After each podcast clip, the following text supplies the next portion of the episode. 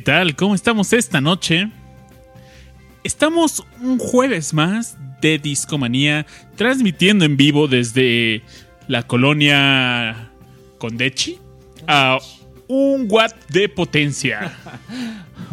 Pero a unos cuantos megabits de velocidad. Tenemos un- unos poquitos megabits de velocidad, entonces pues bájenle a los torrents porque comenzó Discomanía. Muchas gracias por acompañarnos. Qué bueno estar aquí jueves de Discomanía, jueves en vivo y jueves de buenos amigos. ¿Qué onda, amigos? ¿Qué onda, es la que hay? Como cada noche nos acompaña la voz de Discomanía, la voz sensual. De Babis. Iba a presentar a Rash. Ay, No perdón. te apures. Ay, No te apures. Pero no, ya tenía un rato que no venía, chavos.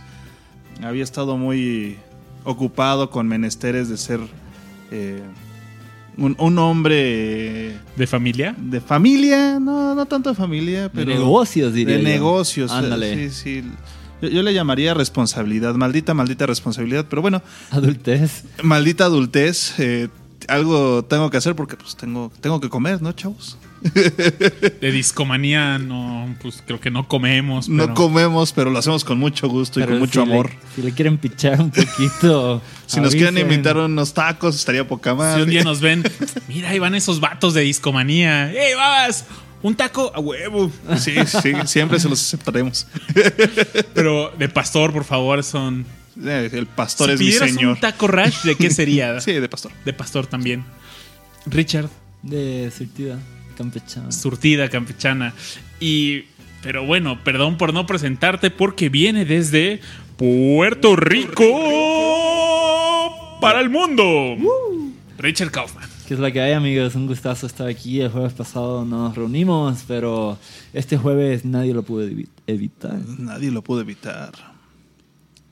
¿De qué vamos a hablar esta noche, muchachos? Hoy, fíjate, me gusta pensar que la semana pasada no nos juntamos porque este tema requería investigación, estudio, dedicación, tiempo.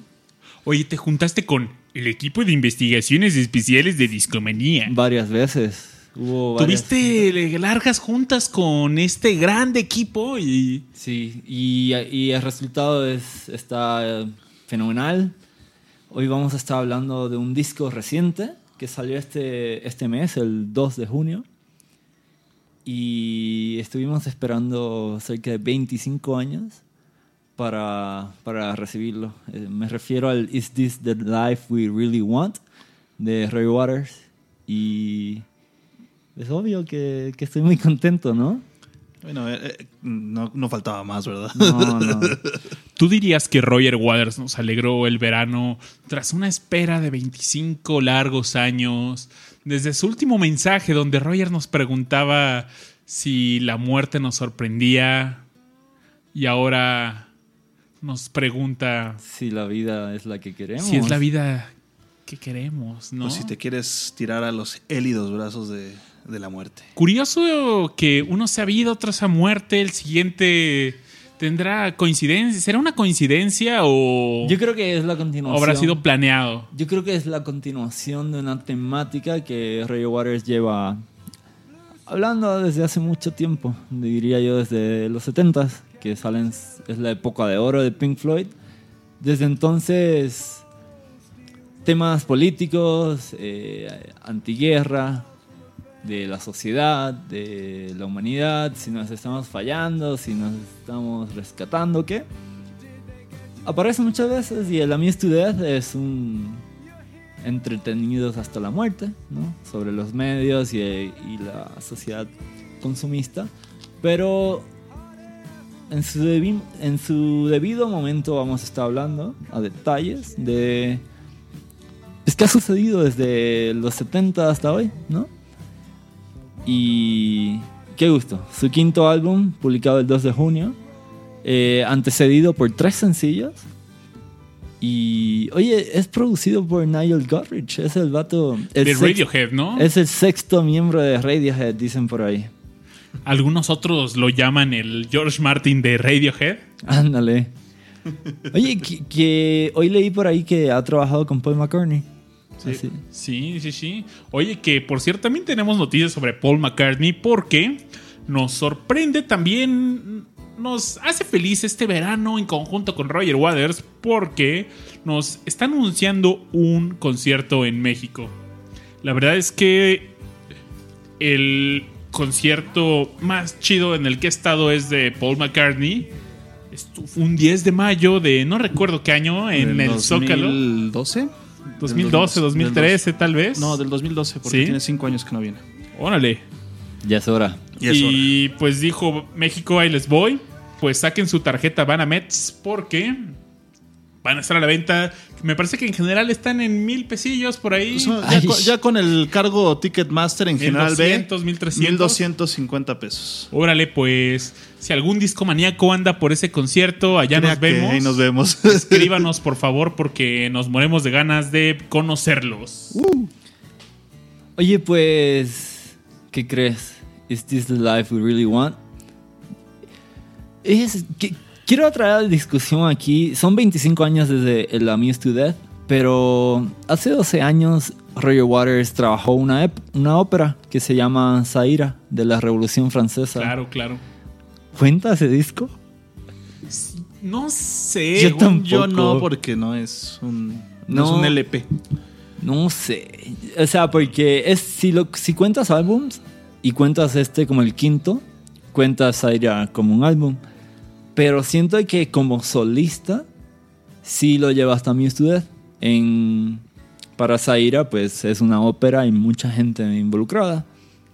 Mira, yo creo que cuenta porque. Pues.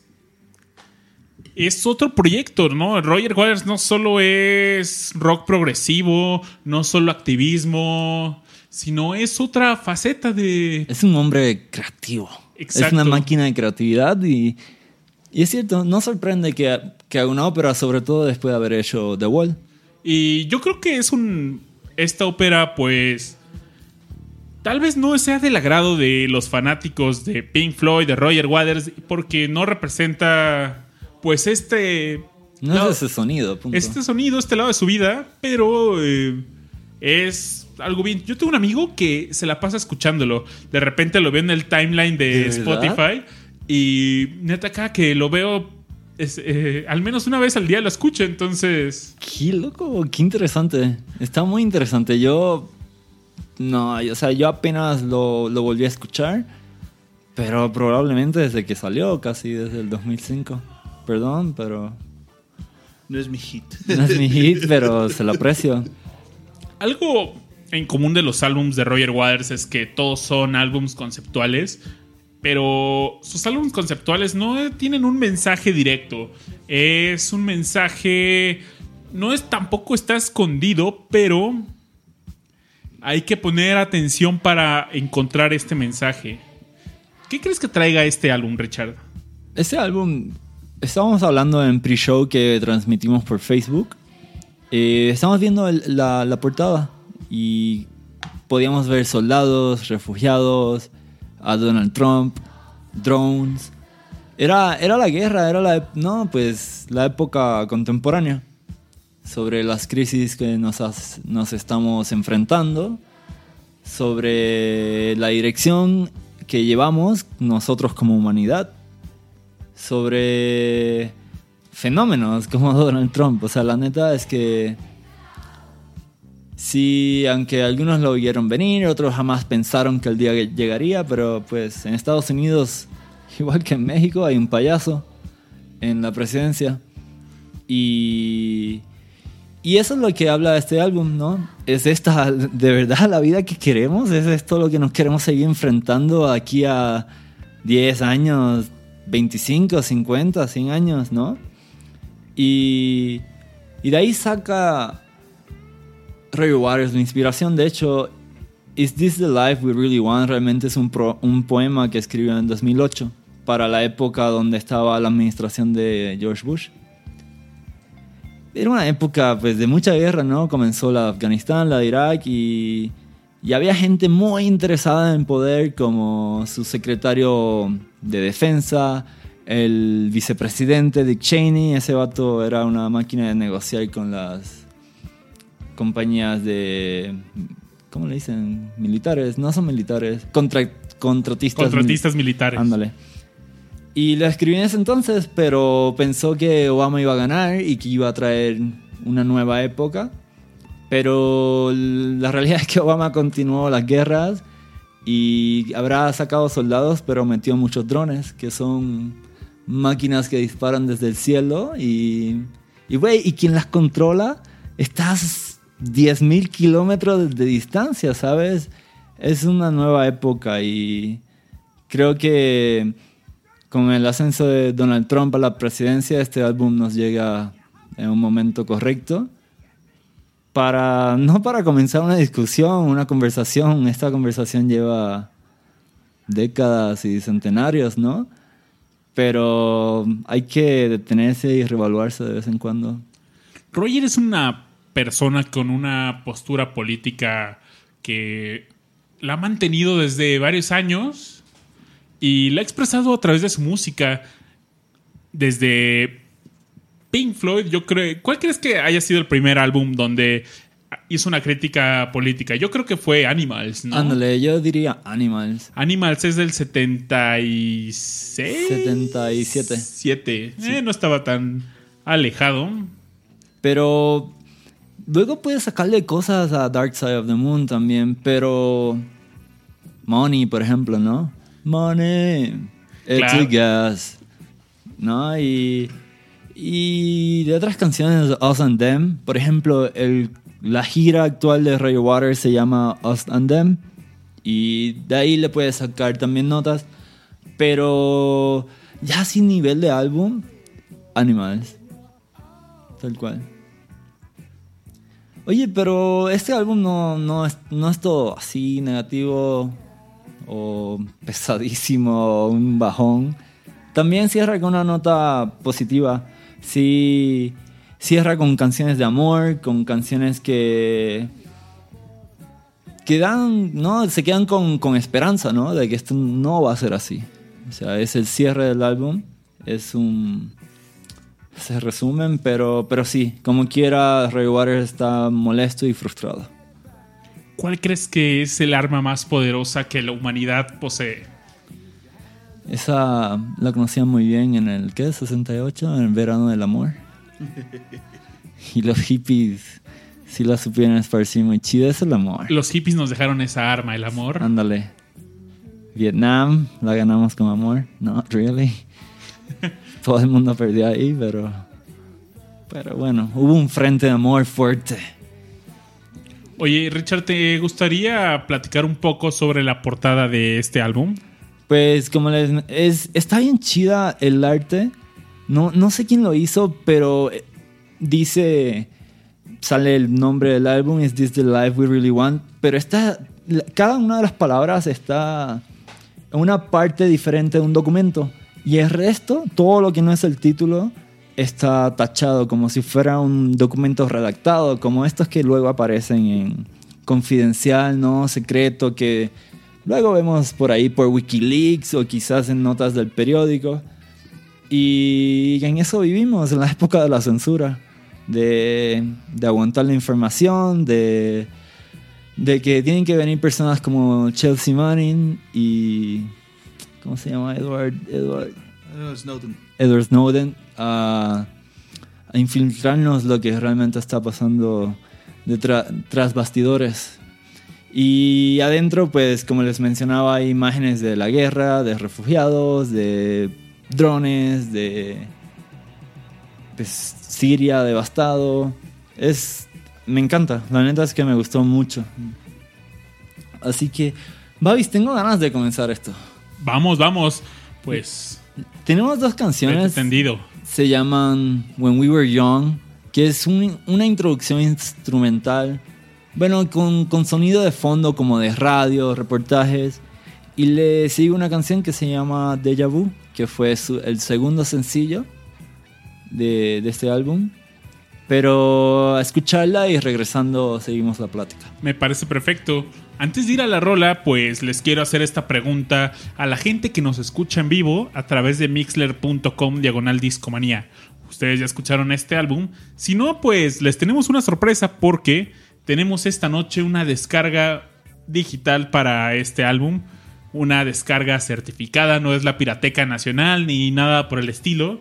Aquí en Discomanía queremos promover la cultura del disco y pues El disco es cultura. el disco es cultura, amigos. Les vamos a arreglar una descarga certificada y pues estén atentos porque a lo largo del programa diremos cómo es que vamos a regalar este código. Wow, wow.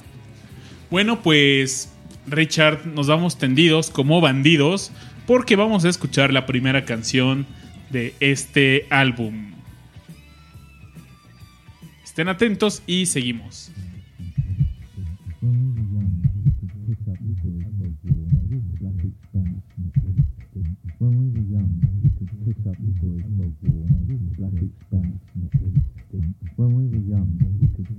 Boys folk war, black expanse knickers. When we were young, we could pick up the boys folk war, black expanse knickers. When we were young, we could pick up the boys folk war, black expanse knickers. When we were young, we could pick up the boys folk war, black expanse of pitch or tar or whatever it was. It doesn't matter much anymore. And with the girls before the advent of pubescent all confusion, knickers, thick,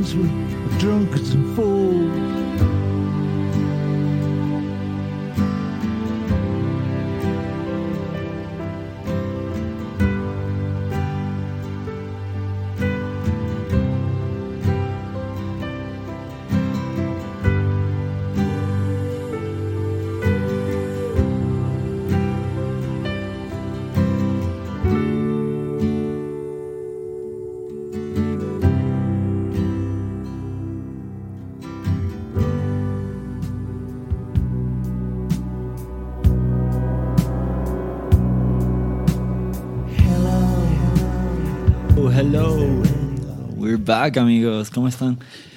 Oye, Richard, ¿puedo hacer algo? Ok. Hello. Is there anybody in there? Just not if you can hear me. Is there anybody there home? Qué gran canción. Qué gran concierto nos dieron hace poco, ¿no? Sí, eh, definitivamente. Tuve. Pues tuvimos el gusto de estar juntos en. Tú te chutaste dos, Doble. ¿no? Doble dosis de Roger Waters. No, yo con una tuve. Porque la pobreza. Es la dosis estaba- mínima. Es la dosis recomendada por el doctor, pero. Sí, aunque recuerdo un y medio show. El primer show estuvo experimental, amigos. ¿Qué les digo? Estuvo psicodélico. Sí, estuvo psicodélico, ándale. Pero Qué gran rol acabamos de escuchar.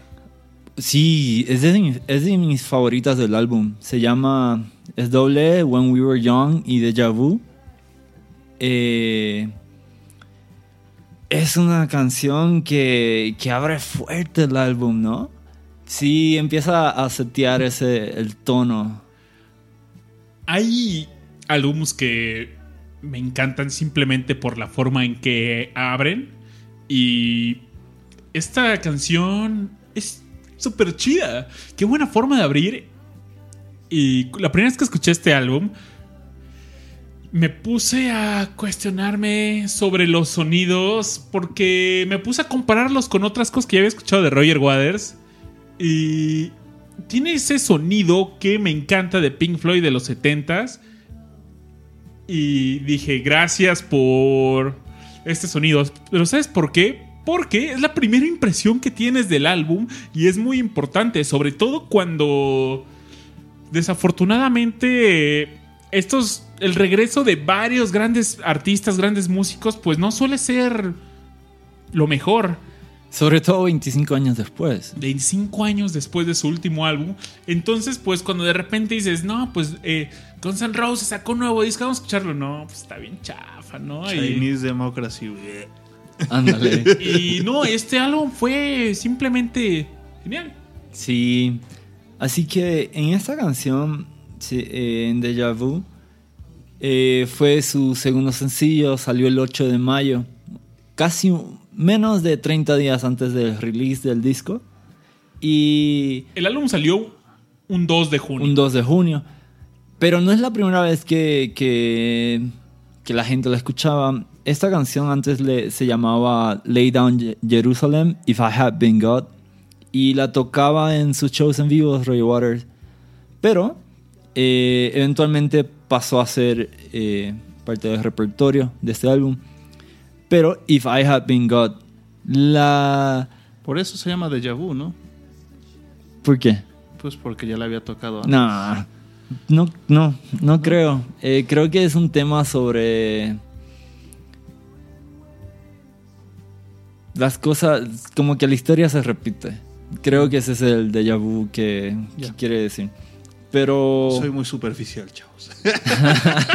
no te creas, si yo no estudio estas madres, yo nunca pongo atención a la lírica. O más bien, no es que no, nunca pongo. No la cachas a la primera. Me cuesta mucho ponerle atención, pero como concentración para poder escuchar qué están diciendo. Hay veces que es muy claro, pero más frecuente se me hace difícil. Y más cuando la canción es muy armoniosa y muy buena. En general, Sí. te, te enfocas mucho en los sonidos de los instrumentos y todo. Ándale. Toda la producción de la canción. Sí. Había una trilogía que este, esta canción me recuerda y no es ninguna de las trilogías de Star Wars. Hablo de la trilogía de What Indiana God Jones. Wants.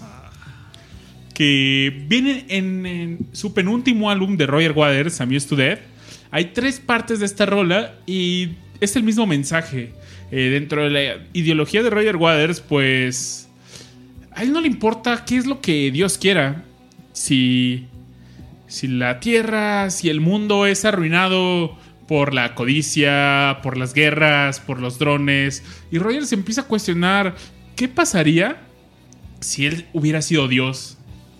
Y él dice, tal vez yo hubiera podido hacer una mejor chamba. Ya sé. Este mensaje nos los deja en esta trilogía de La Muse to Death y retoma este tema en este álbum. Me encantó. Pero.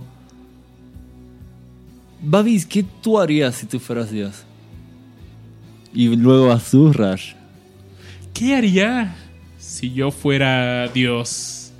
Es una pregunta fuerte, pero yo lo que haría es Adán y Eva otra vez, ¿no? Y un reboot de este mundo y Reboot. un reboot. ¿Le cambiarías el sistema operativo? Está- como que está corriendo algo propietario. Haría ahora, open source Sí, y ¿no? Linux, hippies. Venga. No sé, un reboot es necesario en esta sociedad. Vean, neta, en qué mundo vivimos. Eh, nuestro presidente es como. Como en esta títere, caricatura de los Animaniacs de. No, es que Kiripú. Ya desenmascaran. Hay que quitarle la máscara y nuestros vecinos allá en el norte tienen el mismo problema y. Está, estamos. Dios, estás haciendo mal tu chamba. Hay una canción que me encanta hablando de esta temática de XTC, se llama Dear God. No sé si la han escuchado. Si no, es una recomendación del tío Babasbot. Y esta canción es el reclamo de un niño a Dios y le manda cartas. Qué Entonces chido. la canción empieza: Dear God, I hope you get the letter and. Y empieza a preguntarle: eh, Oye, pues te estamos haciendo un montón de. de peticiones y no sé si te están llegando, ¿no? Porque tenemos todos estos problemas y el, niño va creciendo, ¿no? Y le va mandando las reclamaciones. Está, la letra es increíble, el video es muy bueno, tiene unos violines súper chidos. Eh, de verdad, recomendación del tío Babasbot, Dear God. Y al final dice, pues termina la canción diciendo, no, pues, ¿por qué no, si tú inventaste el tiempo y hiciste el mar a- a- azul después de que nosotros te inventamos? Está muy chida esa letra y... Órale, habrá que escucharlo. Rash, si tú fueras Dios, ¿qué harías? Fíjate que eh, eh, más que una pregunta eh, consciente es una pregunta sobre tu ideal en la vida, ¿no? Obviamente. Estás enmascarado Entonces, en eso. sí. sí, obviamente, para empezar no creo tener la suficiente sabiduría para manejar las cosas, pero bueno, en, un, en una vista utópica y ¿Qué cambiarías así de momento? Una de muchas cosas, ¿qué cambiarías? Em, fíjate que. ah, no sé, la. ¿Reggaetón? la- Yo estoy de acuerdo, Rash. Obviamente, ¿no? Pero, no, Pues- eh, pero, pero esto, esto, esto va junto con pegado. No, cam- cambiaré la codicia que existe inherentemente en los seres humanos, ¿no? Yo creo que es gran parte de, la, de lo que tenemos nosotros como problema. O sea, somos muy codiciosos por naturaleza. Entonces, que es algo que cada quien tiene que trabajar a su ritmo, y, pero hay gente que no lo trabaja. Y, No manches, pero yo iba por esa, por esa onda. Siento que como humanos nos hemos vuelto...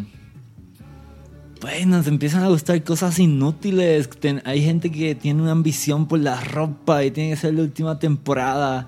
Y nos hemos vuelto súper consumerista. Y la neta es que yo detesto eso, loco. Siento que eso nos entretiene, como nos dice la Muse to Death, en, en tonterías, en cosas inútiles que nos distraen de temas reales. ¿Puedes describir la portada de este álbum que mencionas? En la Muse to Death, eh, en la portada original sale un chimpancé, está viendo un televisor y el televisor tiene un ojo que cubre toda la pantalla. Y Roger Waters dice que ese, ese chimpancé representa a la persona que lleva años y años viendo la televisión. Y que se ha vuelto en eso, en una, en una caricatura, en, en un sentado indiferente que no opina nada, que opina lo que le, lo que le dicen.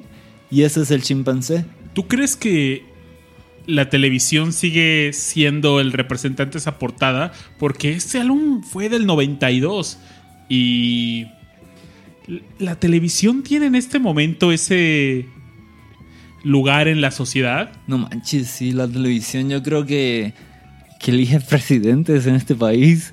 Entonces, así, Todavía. así de fuerte es la televisión. La internet nos trajo los fake news, pero nos inundó de fake news que también eligió otro presidente.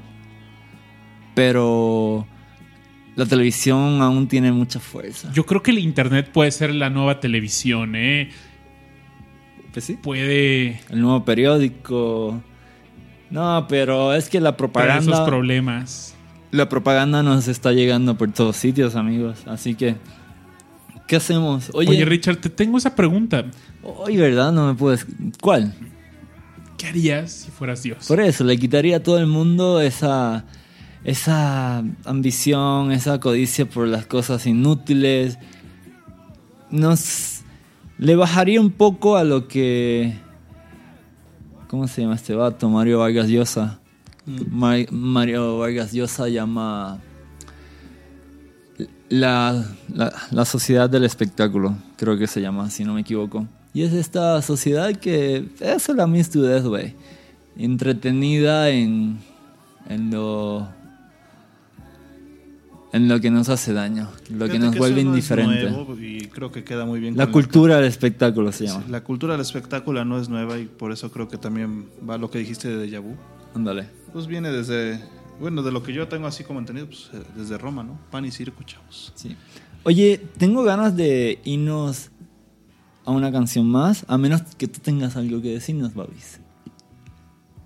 Antes de que nos vayamos a esta canción, quiero invitar a un Rob, a Jared Paredes, Vortex Vic, a Rebeca García, Oscar Oseguera, Nanza, a Edgar Lance y a Scarlett GT que nos digan qué harían si ustedes fueran Dios. Y Y a la banda que nos está escuchando en iTunes, En. SoundCloud, déjenos un, un mensaje por Twitter o por Facebook, que nos, en Twitter nos consiguen como Discomanía-FM y en Facebook como Discomanía Podcast. Por favor, por favor. Y si no lo digo ahora, no lo diré nunca. Hay otra canción que me encanta del Atom Hair Mother. Y también se dice que esta canción fue secuela de ese álbum. Y estoy hablando de If. No sé si recuerdan esa canción. Eh, ¿Recuerdas alguna estrofa, Richard, de esa canción? No, así de, de memoria no me la sé, pero. If es, es, e- ese verso constante. If esto, if lo otro, if, if, if. Y así es toda la canción. Pero bueno, vamos a la siguiente canción de este álbum. Se llama The Last Refugee, el último refugiado. Y regresando, hablemos de, de que fue un sencillo de su video de música y, y, y retomamos el tema. Perfecto, perfecto. Vámonos. Also, the end of broadcasting for Thursday, the end of broadcasting for 7 to 1970. Speargale 9, decreasing 6 in Humber later. Rain, then showers, moderate or poor becoming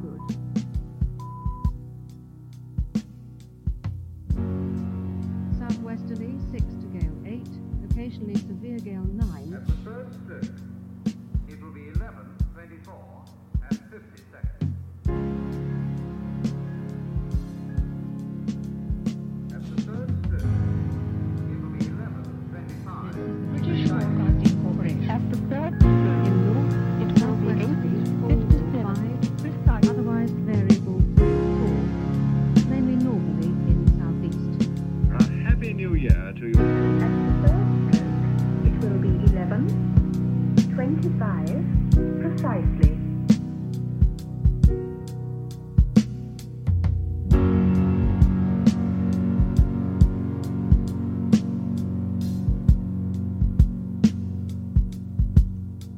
night, everyone.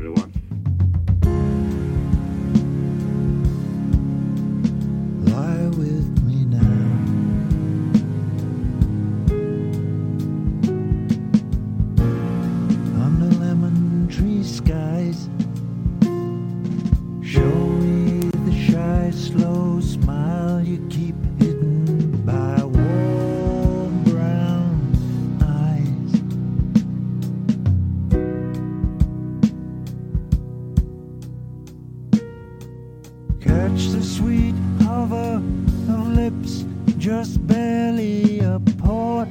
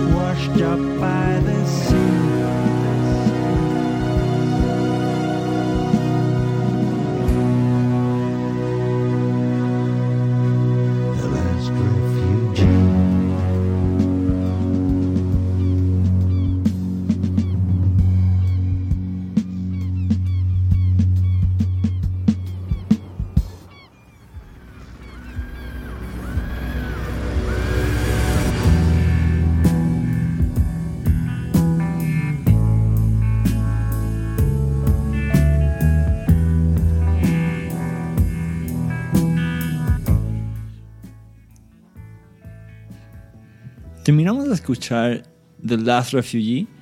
Eh, la tercera canción de este álbum es This is the Life We Really Want de Ray Waters. Y sigue con el tema cargado, ¿no? Pero cargado es una palabra injusta. Cargado tiene una connotación negativa, yo creo, en muchos contextos. No es negativo, es, es una realidad, pues triste, sin duda, lo cual de esa forma quizás termina siendo negativo. Pero estamos hablando de los refugiados. Han habido muchas guerras que, que han desplazado millones y millones y millones de personas. Esto no es reciente, esto ha sido así desde pues, larga parte de nuestra historia. Pero en este caso, el caso más que se escucha en las noticias, porque también es el más serio, diría yo, es la guerra en Siria, que pues, según las Naciones Unidas ha desplazado a 5 millones de personas. Para tratar de poner esto en perspectiva, si mi- de mi país eh, em- inmigraran 5 millones de personas a donde sea, a Estados Unidos, a México, a pues, donde ustedes quieran, mi país se quedaría vacío más de una vez. Completo, o sea, no habría nadie. En Puerto Rico somos 3.4 millones, así que Puerto Rico y parte de República Dominicana se quedarían vacío. Fíjate, ta- tan cabrón está ese pedo que casi 20 personas se vuelven refugiados cada minuto. No manches. O sea, está, está muy, muy cabrón. Y esto fue un problema muy loco, sobre todo el año pasado, ¿no? Pues el año pasado muchos países empezaron a enfrentarse a. Pues a que la gente quiere escapar de Siria. No puede con la guerra en Siria porque. Amigos, imagínense que en, pues los de la Ciudad de México que. que la están bombardeando, que hay gente peleando en las calles, que se están disparando, que los edificios están cayendo en, en, en cantos. Eso es Siria hoy. Y. pues, y además, quienes se van como refugiados no, no son los, los homeless, los junkies. No, estamos hablando de médicos, de, de maestras, de, de todo tipo de carreras, programadores, músicos, de artistas, o sea, niños, niñas. Todo el mundo se está yendo de eso. De hecho, es más probable que una persona con una profesión sea quien salga de este lugar. Tiene más oportunidad para poder, pues, escapar de este problema que puede enfrentar en su hogar. Exacto, exacto. Oigan, me está encantando el chat esta noche porque hicimos esta pregunta. ¿Qué harían ustedes si fueran Dios? Y la banda empezó a comentar. Por ejemplo, Oscar Oseguera nos dice, si fuera Dios convertiría las armas en médicos. Órale. Rof nos dice que haría que crecieran los tacos de carnitas de los árboles y que saliera Tepache de la llave. Esos son los deseos de un mexicano en el extranjero. Claramente. ¿Hay Tepache en Nueva York? Uy, seguro sí. Scarlett GT nos dice, si fuera Dios, no sería Dios. Edgar Lance, que por cierto nos comentó que es la primera vez que escucha Discomanía en vivo. Un abrazo. Abrazote. Carnal. Si yo fuera Dios, reduciría el odio por él mismo. No lo eliminaría por completo porque los con- lo considero necesario. Pero profetizaría el amor. ¿Cómo es que decía Walter Mercado del amor? No me acuerdo. Ay, bueno, por ahí no lo Jared recuerdo. Paredes dice, si fuera Dios, recuperaría la...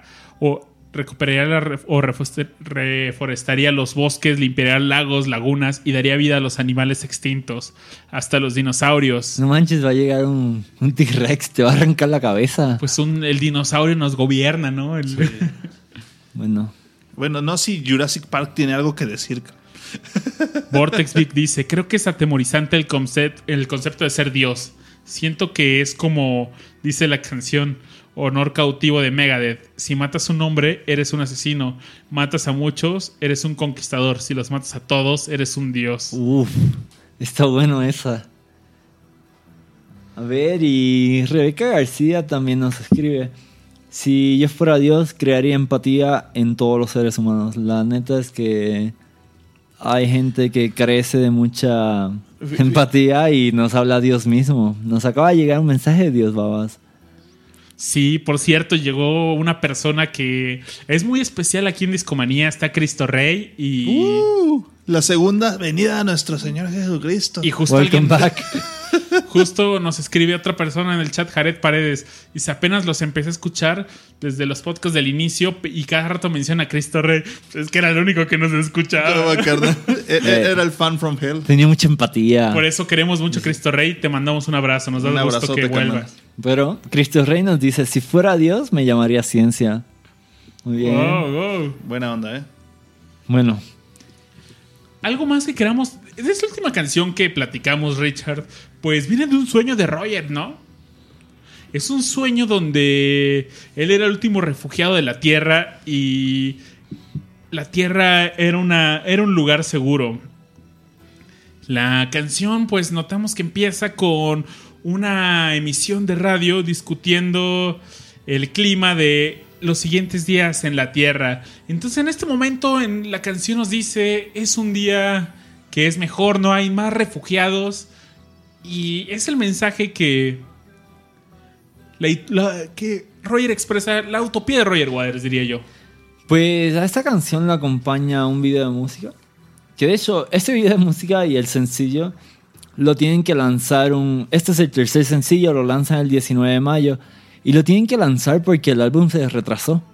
Entonces había que sacar algo y, y, pues adelantan. ya saben, dinero, dinero, dinero, dinero. dinero. Pues hay que... No sé, porque es, no creo que sea dinero, es No, justamente el mensaje que Yo creo que es el calmar peleando, las ¿no? masas. Ajá. Más, más que eso. Pero yo creo que lo que sí no querían sacar con, con, el, con el sencillo era el video de música.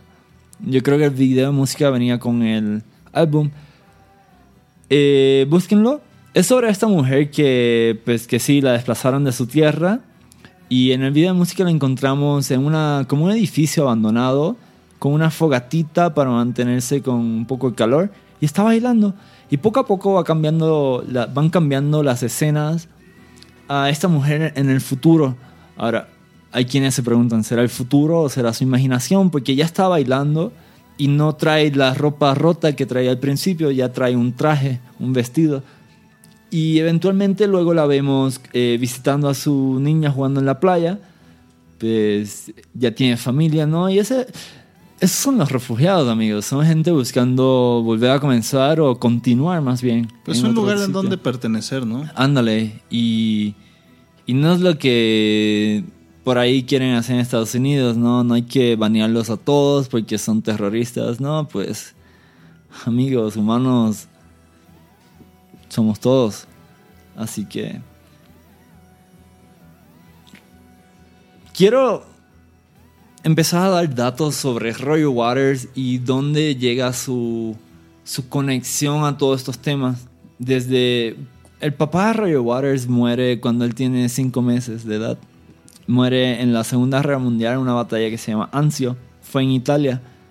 Y luego vamos a regresar a eso. Pero la describo una canción que se llama When the Tigers Broke Free.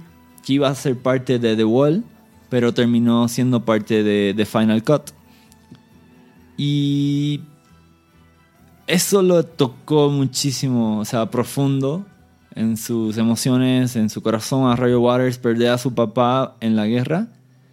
Y ahí comienza este tema, diría yo, de antiguerra y pro amor. En esta próxima canción que se llama Picture That, Roger Waters nos empieza a, a confrontar con, con estos temas. Antes lo había hecho de una forma, como digo, retórica, ¿no? Si fuera Dios, ¿qué haría? No, eh, pues si fuera Dios. Nos habló de los refugiados. Ahora nos va a invitar, nos va a confrontar con, con temas directos. Tal cual nos va a decir, imagínate que hay niños en Afganistán con piernas prostéticas. Imagínate que, imagínate eso, imagínate esta otra cosa. Y está muy molesto. Así que yo digo que continuemos con esta cuarta canción, Picture That.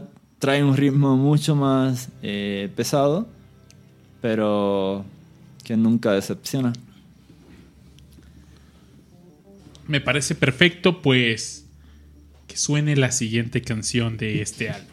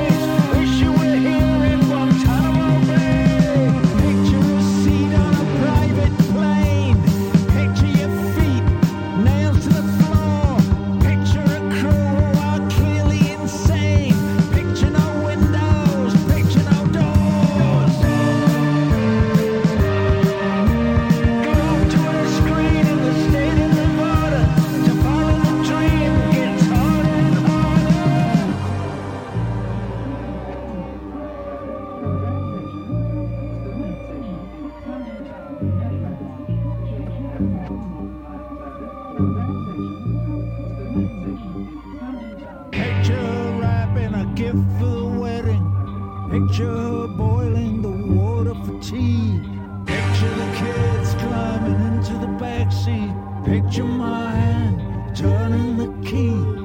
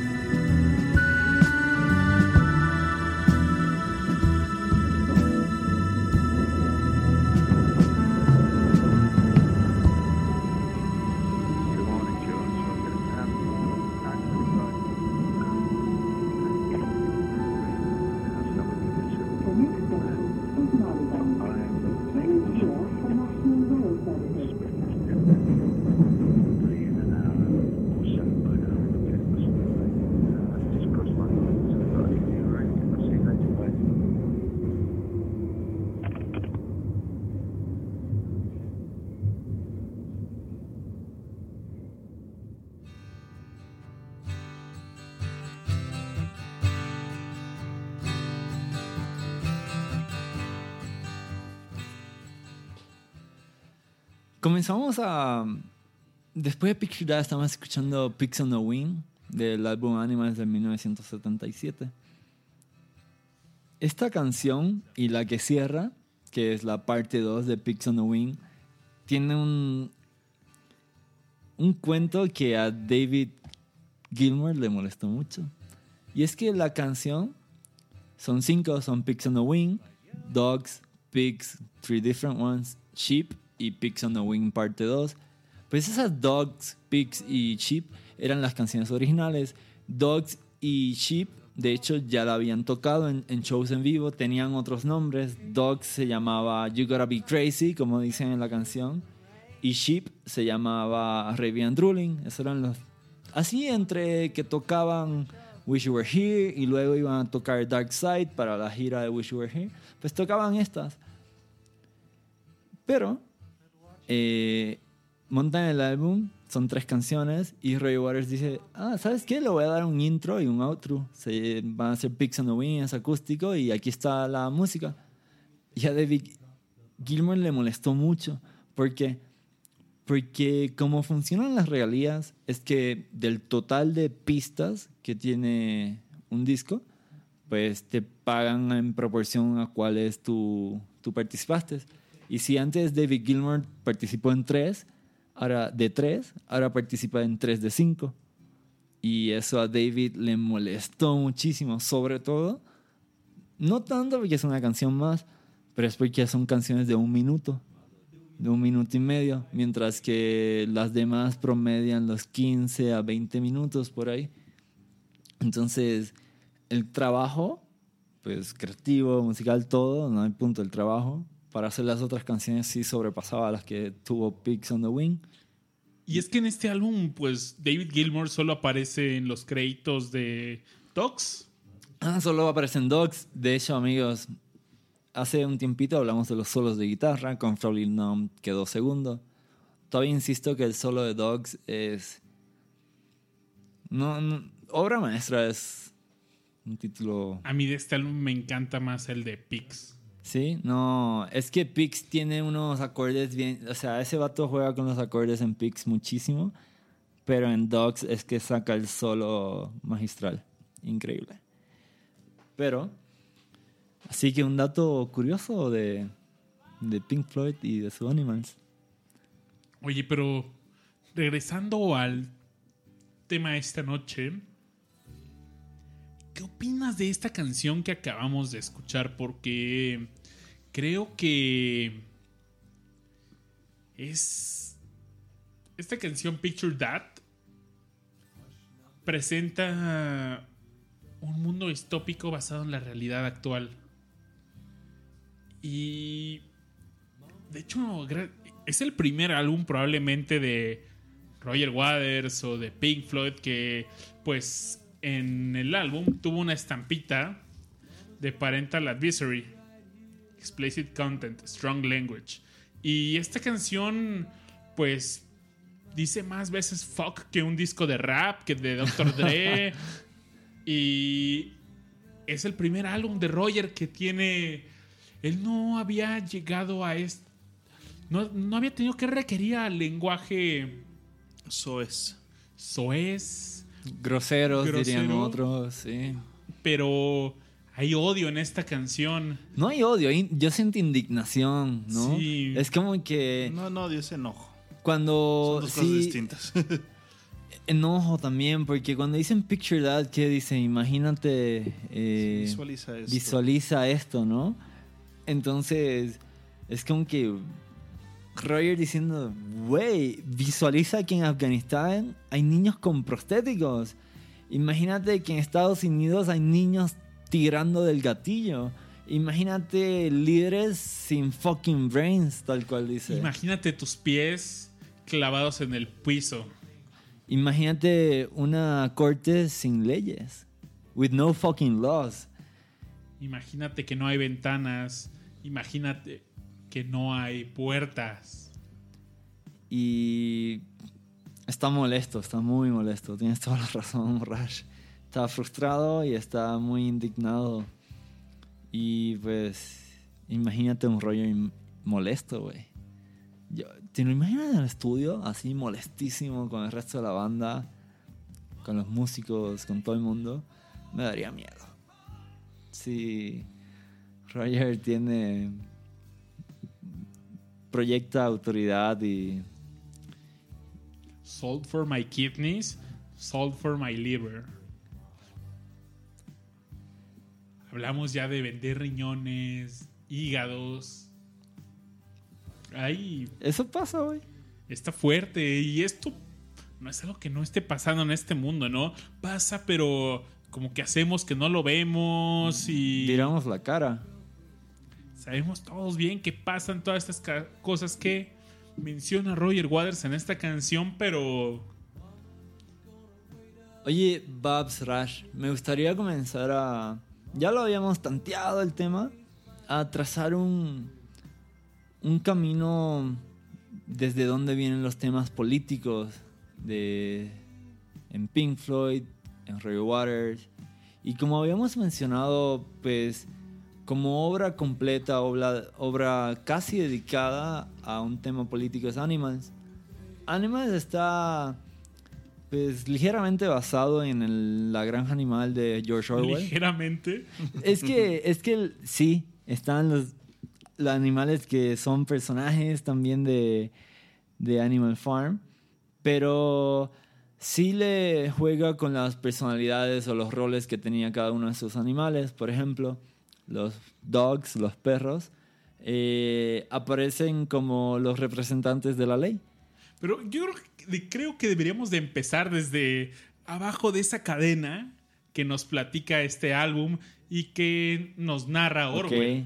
Y hasta abajo están los borreguitos, Los, los borreguitos, los chicos. que somos Somos. o son. Bueno, Queremos Creo que va a ser la pregunta. no, pero. Quiero hacer esa ignorancia- pregunta. es que hay que tener cuidado, hay que saber reconocer. Sí, y- sí, Sí, la, ignorancia es dicha, por ahí dicen. ¿eh? Ahí va, la pregunta esta noche es: ¿qué eres? ¿Borreguito? ¿Perro? ¿O cerdo? Comencemos con bo- ¿Qué describiendo los borreguitos? Los borreguitos son estos animales que. Pues que pasan por la vida sin fijarse en las cosas que de verdad están pasando, que siguen los líderes a ciegas, que no se cuestionan nada, que les gusta la. Pues la vida sin confrontonazos, ¿no? O sea, no, güey, pues yo estoy aquí en mi casa, voy por la mañana a trabajar, regreso, me tomo la chela, prendo la tele, veo las noticias, la peli. Y Cumplo con el día a día. repite eso mañana. Y pero, pues, muchísimos tenemos esa rutina, pero hay muchísimos que no se la cuestionan. Y esa es la diferencia. Entonces, esos son los borreguitos, ¿no? Los que siguen por ahí sin... les vale. Después, ¿qué sigue, Richard? Siguen los perros, ¿no? Los perros son esto, los representantes de la ley, son los políticos, son los líderes. Estos que no, que les toca venir a atender fiestas, conocer personas y que cuan- cuando van se visten con esta, con su traje, su corbata bien planchado, limpios, con su, ¿cómo le dicen? La cara Gel. pública, ¿no? Ándale, es la cara pública llegan a la fiesta y, hey, Rachi, un apretón de manos fuerte, pero que tú sabes que detrás de esa sonrisa hay un... Hay una vocecita en la mente de esa gente diciendo, ay, te voy a clavar más tarde, güey, vas a ver cómo te saco el dinero para mi campaña, ¿no? Y con una mano dando el apretón de mano, la otra en la espalda, agarrando la daga para ver cuándo te la puedes petar ahí en la espalda sin que te des cuenta y clavarte. Esos son los perros. Me gustaría Qué, qué bonita palabra. poner, hacer analogías y un borreguito sería una un ciudadano común y corriente que sigue su... Ándale, es, es el pueblo. Es el pueblo. Creo que la canción, quiero cerrar con los borreguitos.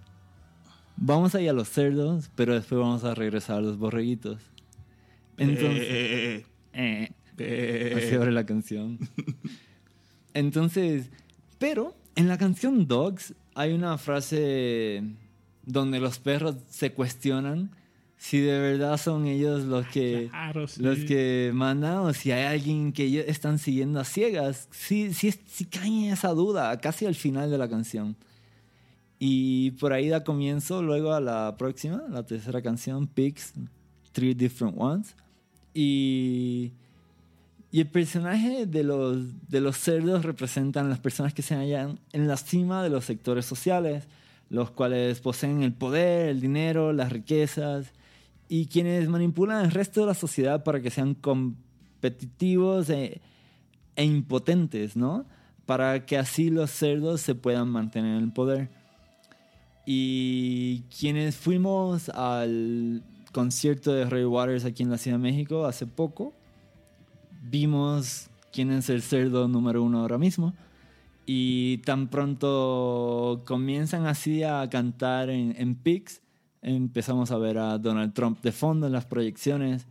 Y así son, son proyecciones de pues, Trump como payaso que es, ¿no? O sea, es ridículo y, y cada vez que dicen, jaja, charade, you are, boom, es súper grande en toda la pantalla, amigos, que si no fueron, creo que no se la van a poder imaginar porque es inmensa la pantalla. Es gigantesco. Es como 10 pantallas de cine.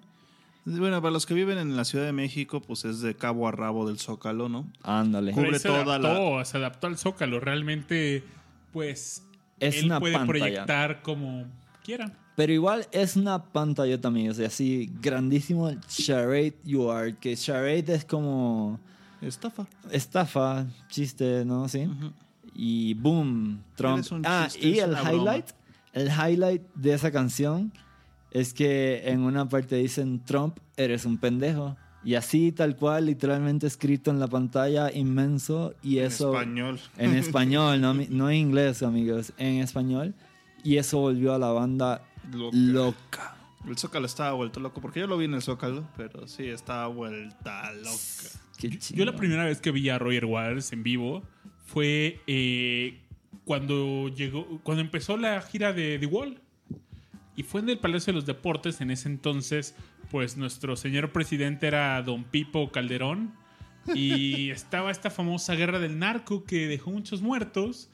Y estaba la pared llena de sangre y aparece Pipo ahí. Qué fuerte, amigos. Haiga sido quien haya sido, carnal. Pues, como les prometí, quería regresar a los borreguitos. En la canción van los perros primero, luego los cerdos, terminamos con los borreguitos. Y la canción tiene como cuatro partes, tres, cuatro partes. Las primeras tres, bueno, todas excepto la última, hablan de estos borreguitos que, pues, como les contamos, ¿no? Pues la- el pueblo, pues, que no pone atención, que les vale, solo van día a día. Pero al final acaban eh, rebelándose contra los perros. Y la canción narra cómo ellos se, pues, les cayó la sangre de los perros encima y... Pero el final es muy triste, no es tan esperanzador como dice. Eh, pues después de la revolución dicen, ah, ¿y ahora qué? Y se regresan a sus casas y se repite la historia. O el pueblo en vez de tomar el poder, pues lo vuelven a salir otros perros y, y así acaba. No seamos borreguitos, amigos. Nos los vienen advirtiendo desde hace tiempo. Entonces seamos cerdos. Seamos más que todo eso. Porque ni cerdos ni perros. Seamos rollo waters de la Se- vida. Seamos gallinas. O la oveja negra. Ándale, Oveja negra. ¿qué tal? ¿Nos vamos con otra canción? Me parece perfecto. Oigan, qué gran álbum. Animals de Pink Floyd 77. 77.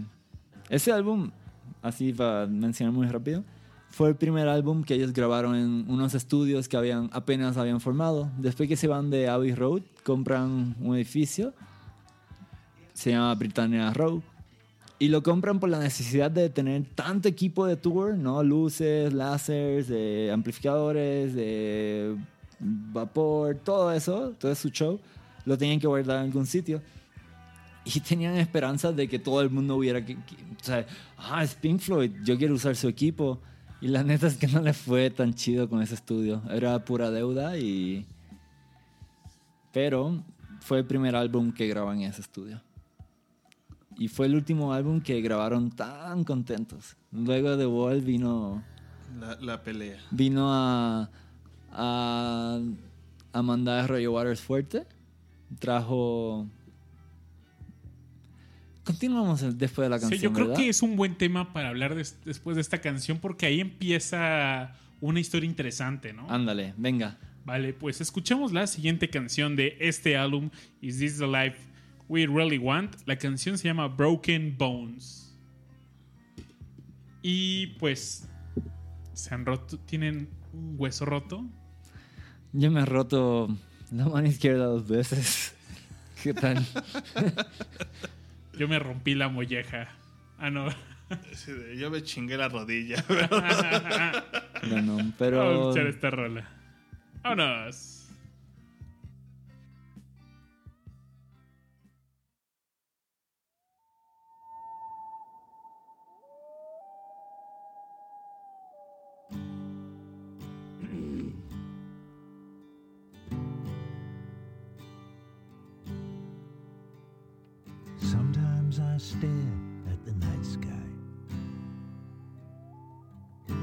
See them stars a billion light years away.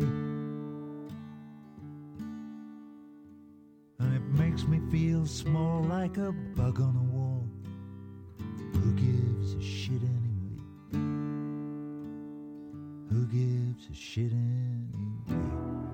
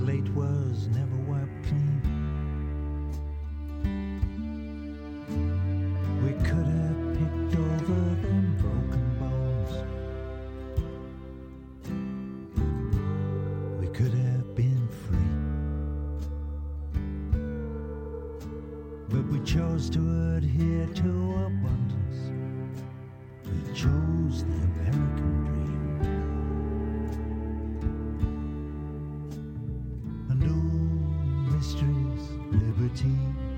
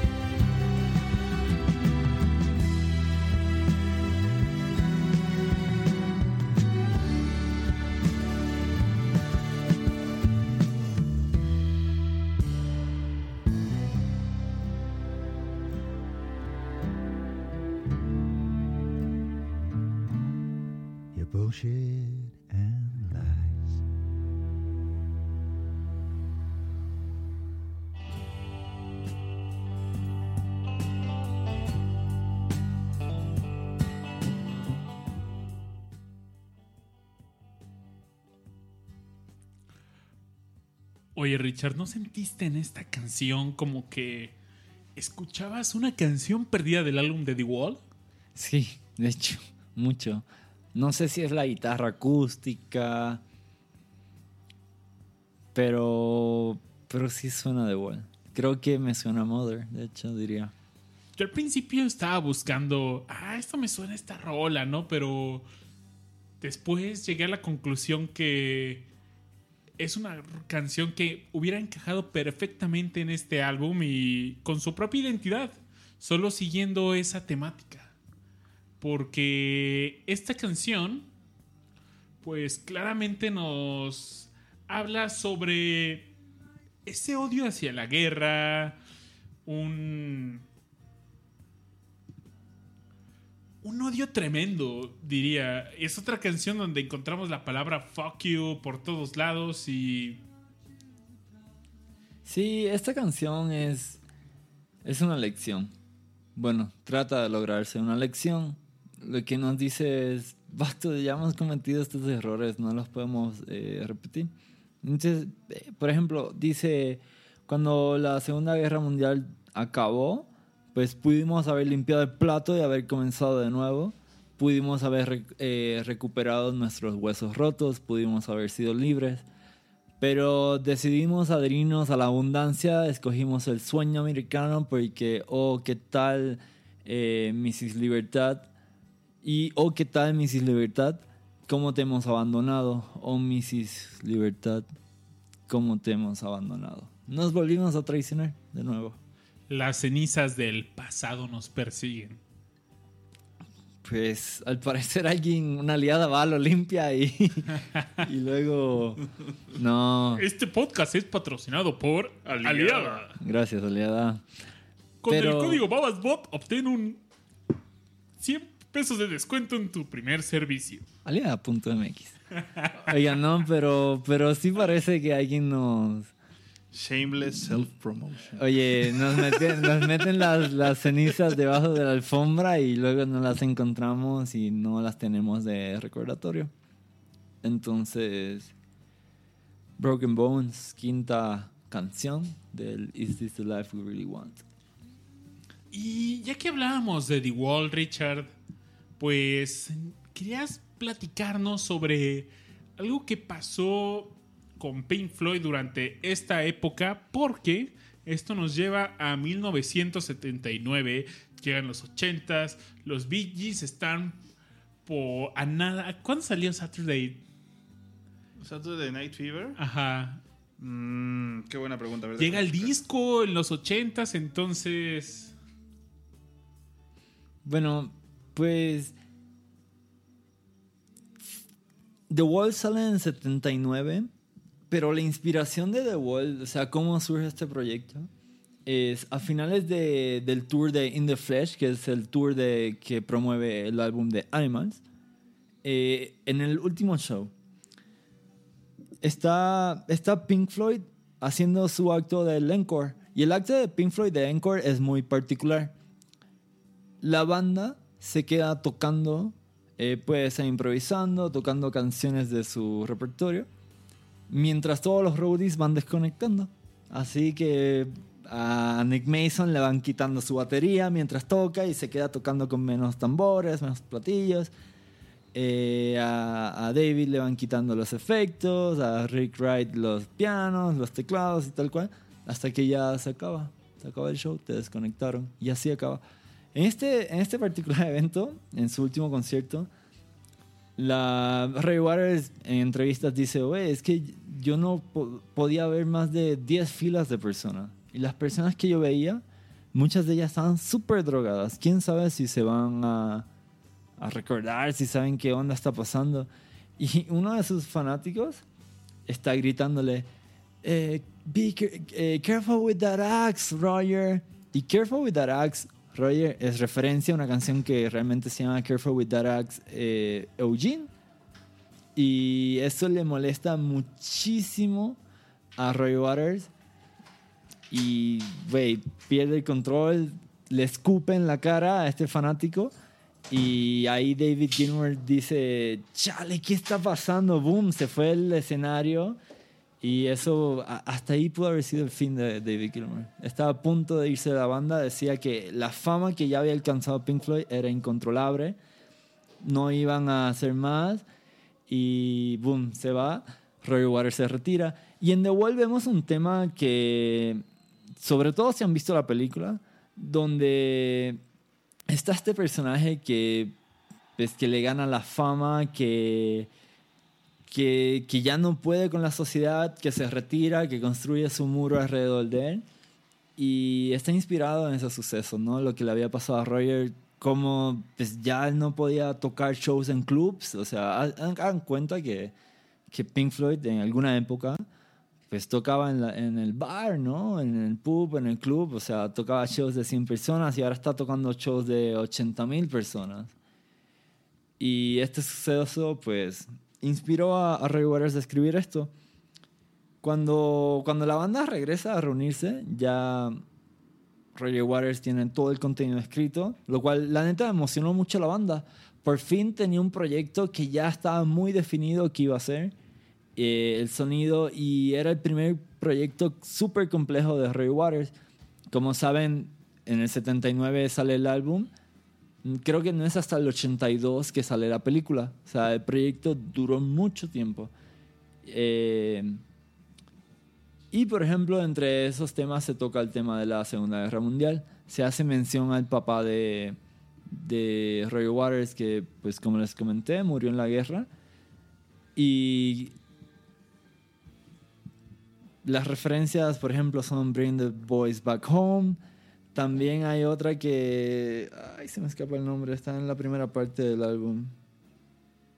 Bueno, es un álbum que. Una canción muy, muy famosilla. Se llama Another Brick the Wall, parte 2. Pues muchos la relacionamos con el tema de la educación, ¿no? Eh, we don't need no thought control. Hey, teacher, leave us kids alone. Que va con los Gees, Babis, lo que decías. es medio disco esa parte. Pero, eh, pues sí, ¿no? Es este cuestionamiento sobre ¿le- la educación funciona o estamos creando personas para que vayan a trabajar en fábricas y no cuestionen la autoridad. Más borregos. Más borregos, ándale. Sí, estamos produciendo tal cual borregos. Tienes toda la razón, no lo había pensado así. Pero... Sí, sí está el tema. Es- que es recurrente lo que les digo, ¿no? Comenzó en Animales, The World los rescata, la guerra. Y, chale, voy a buscar el playlist porque... De The Wall. No quiero quedarme sin esas canciones. Mientras encuentras eso, pues pasó algo también curioso en este año porque Roger tení- empezó a escribir otro álbum que era The Pros and Cons of Hitchhiking que Roger decidió publicar como solista. Y bueno, realmente no fue una decisión de él, sino él presentó al- ambos proyectos a, a la banda, al, resto de los muchachos de Pink Floyd, y les dice, ¿saben qué? Pues muchachos, tengo estos dos proyectos, ¿no? Eh, ya tengo algunos de, un poco trabajado el The Wall, Pero por otro lado, tengo este otro álbum conceptual que se llama The Pros and Cons of Hitchhiking, que habla de un europeo que va en la carretera durante la noche y. y va haciendo una retrospectiva de su vida. Y los muchachos deciden, ¿saben qué? Pues me late más de igual, vamos a hacer este proyecto. Y dijo, ok, se lo guardó y lo publicó después con la ayuda de, de varios artistas. Por ejemplo, Eric Clapton está en la guitarra en ese álbum. sí. sí, sí, sí, sí, es verdad. De hecho, la banda hacía mucho proyecto solista. David Gilmour sacó su, sus álbums. como Sacó dos, el homónimo y otro más. About Face. Ese mero. Sí. Eh, Rick Wright sacó, no sé cuándo, no estoy seguro cuándo, pero uno que se llama On China. No. China Rick- Glass, algo así. De, de Rick nunca seguí tanto su trabajo como solista. Pero, ¿sabes él, en la portada de este álbum de David Gilmour, para mí es como el cambio de ese David Gilmour, greña larga, muchachón. Y ya en ese es como, ya lo veo y ya es, un, ya es el señor David Gilmour. Sí, es En la señor. portada se ve, ¿no? Sale con una chamarrita de piel, café, pe- pelo corto por primera vez en un rato y... Ándale, el vato tiene el cabello bien largo. Sí. Y Nick Mason se fue a correr carros, a carreras de carros y a, De hecho, David y a colaborar con también, eh, ellos, ambos participaban en, las- en la carrera panamericana. Por ahí hay una historia donde en México, eh, en México eh, se les- pues tuvieron que parar su aventura porque en un bache cayeron y se dañó su, su coche. Y de hecho, si siguen a, a Nick Mason en Twitter, se la pasa poniendo fotos de Ya coches. sé, y retuiteando así, eh, pues no sé cómo las dicen, corredores de carros, no sé, race drivers, Pues sí, básicamente. car- no sé, venga. Eh, encontré la canción que buscaba, de hecho era la Another Brick in the Wall, pero la parte 1, que pues que hace mención a la guerra y a su papá y dice, Daddy's flown across the ocean, leaving just a memory. Snapshot in the family album. Daddy, what else you leave for me? Aparte de esa foto, ¿qué más me dejaste, papá? Y boom, pues tal cual cruza el mar y allá lo matan en la guerra mundial.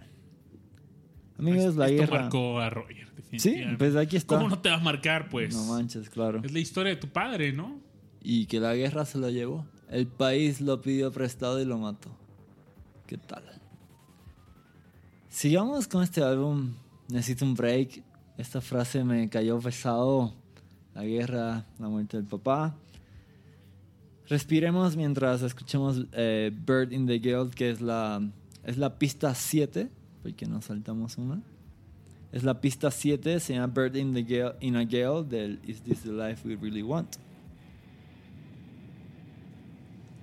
Vamos a escuchar esta canción y recuerden que están en Discomanía.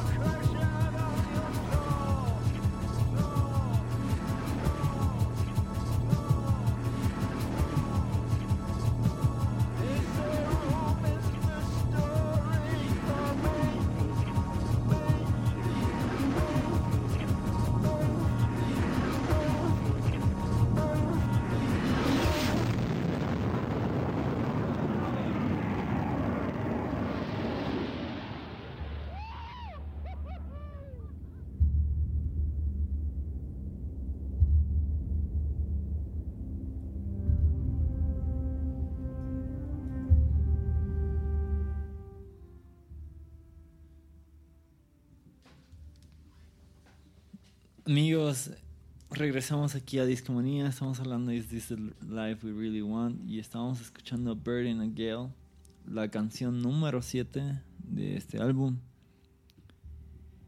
Ahora de fondo estamos escuchando una canción que se llama The When the Tigers Broke Free. Es una canción que si han visto la película de The Wall, la han escuchado, pero si han escuchado el álbum solamente, ¿no? Y sí se suponía, o al menos esa era la intención de Roger, que perteneciera a The Wall. Pero escuchen de fondo y lean la lírica.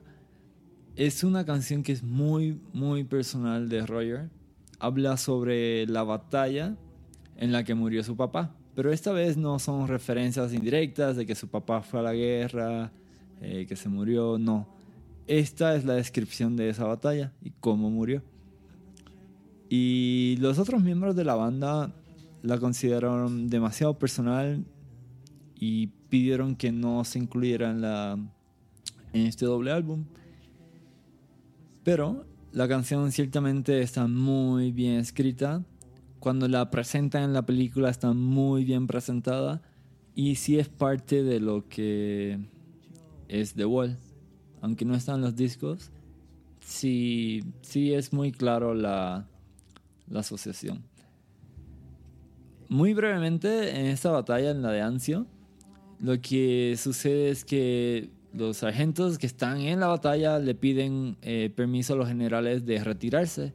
Era muy claro que los alemanes tenían un frente fuerte y que pues Inglaterra no iba a hacer mucho. O sea, ese batallón no iba a lograr mucho. Los generales dicen, sí, chido, gracias por, expresarnos de eso. Eh, tú quédate ahí y echa para adelante. Te toca aguantar el frente alemán y, y abrirlo. Y lo que pasó es que, pues, tal cual, le empezaron a. Empezó a disparar. Eh, pues sí, aguantan el frente, entran. Pero lo que no veían venir fueron los tigres eh, alemanes. Los tigres son, es- son unos tanques que tenían los alemanes que, a los cuales nadie sobrevivió. Y como dicen ahora, most of them dead, the rest of them dying. Y así es como el High Command took away my daddy from me. Y ¿qué les Qué parece? fuerte. Sí, sí, es muy fuerte. A Roy Waters le, le, le molesta tanto cómo la guerra trata a las personas como desechables. Le impacta, y pues a quién no. O sea, de verdad, Ah, en su sano juicio, a quien no le molesta. Cuando inició la gira de The Wall, bueno, la última gira de The Wall, en su sitio había un, un formulario donde él invitaba a que compartieras la historia de algún familiar tuyo que hayas perdido, que haya sufrido algo en la guerra. Y son estas fotos de todas las personas que vimos en el concierto, en el muro, y entonces ahí proyectaba las fotos de todas Wow. estas personas. Y él leía, le llegaron miles de historias y las leyó todas y pues las hizo parte de, de este show. De hecho, en sus conciertos en Inglaterra, él a final del concierto eh, recibe a veteranos y los invita, los pasa y se queda con ellos y platica y pues les pues no es mucho, ¿no? Pero un saludo así de verdad personal, la plática breve significa mucho para los veteranos y así tal cual le llegan y dicen, "Vato, si tu papá estuviera aquí estuviera mega orgulloso y, y pues yo te doy las gracias por darme tu gran música. Y, y además por todos estos movimientos eh, sociales y políticos y de activismo en los que se involucra Roger Waters. Hay un álbum que es el que le va a seguir a The Wall. Se llama The Final Cut. Y es el último en que va a aparecer Roger Waters.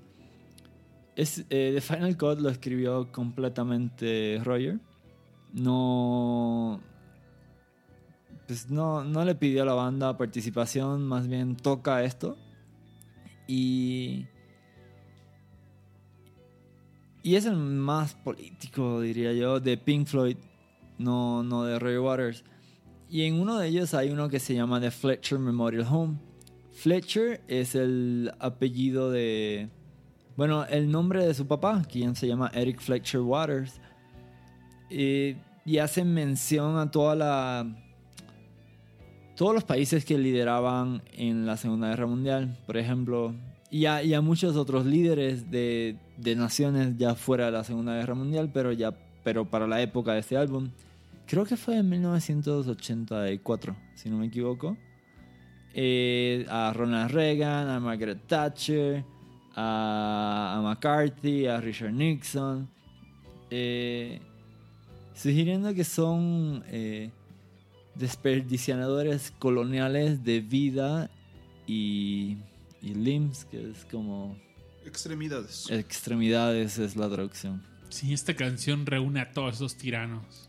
Ándale, y, y le- les dice a estos líderes del mundo, eh, infantes, overgrown infants, que es una gran forma de describir a Donald Trump, por ejemplo. Un niño, Es un niñote. Un niñote, ándale, tiranos incurables, que son incapaces de entender cualquier otra cosa que violencia y, sus propi- y su propia imagen en la, en la televisión. Oye, y con esta canción que acabamos de escuchar, Bird in a Gale, hay algo tan característico del, de la música de Roger Waters y que también la escuchamos en varios álbumes de Pink Floyd, que es ese collage de sonidos. El collage de sonido es cuando pues tenemos samples, grabaciones de personas hablando, tenemos sonidos externos, ¿no? A que realmente no es música. Entonces los hacen parte de... Algunos ejemplos, creo que clásicos, icónicos, son los de Time, por ejemplo, ¿no? Los Sí. relojes y luego las alarmas sonando. O el mo- en Money, las cajas registradoras sonando. Eh, también lo tenemos en, en Wish You Were Here, salen como de fondo eh, conversaciones, la radio,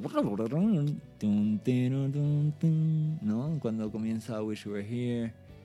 Me encanta ese collage de sonido. Sí, lo usan muchísimo. ¿Qué tal si nos quedan varias canciones de Bobby's Rush? Creo que podemos escuchar la próxima, que se llama The Most Beautiful Girl. Y siento en el título un giro de tono que nos va a hablar de otra cosa que no es la guerra, que no son refugiados. Siento que esta vez nos va a hablar de amor, pero ¿qué tal si escuchamos y luego juzgamos? Hay que hacerlo. Venga.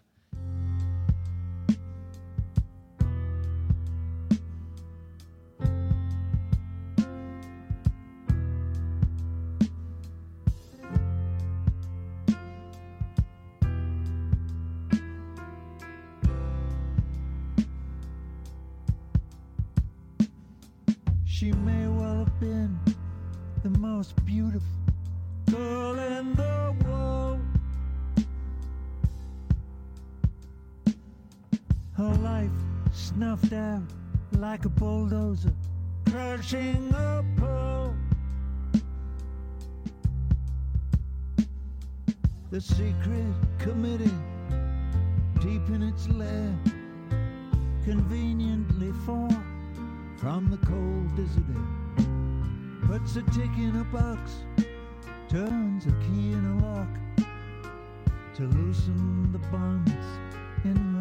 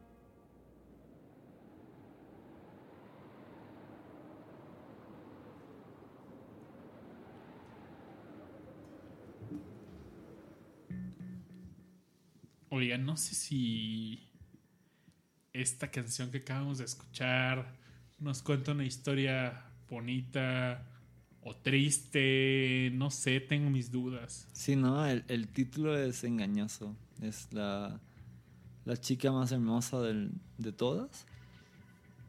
Pero algo que me quedó claro de la canción es que la chica más hermosa de todas ya no existe. Se murió. Y se murió en un- una bomba que le cayó. Un bombardeo. Un bombardeo. Entonces...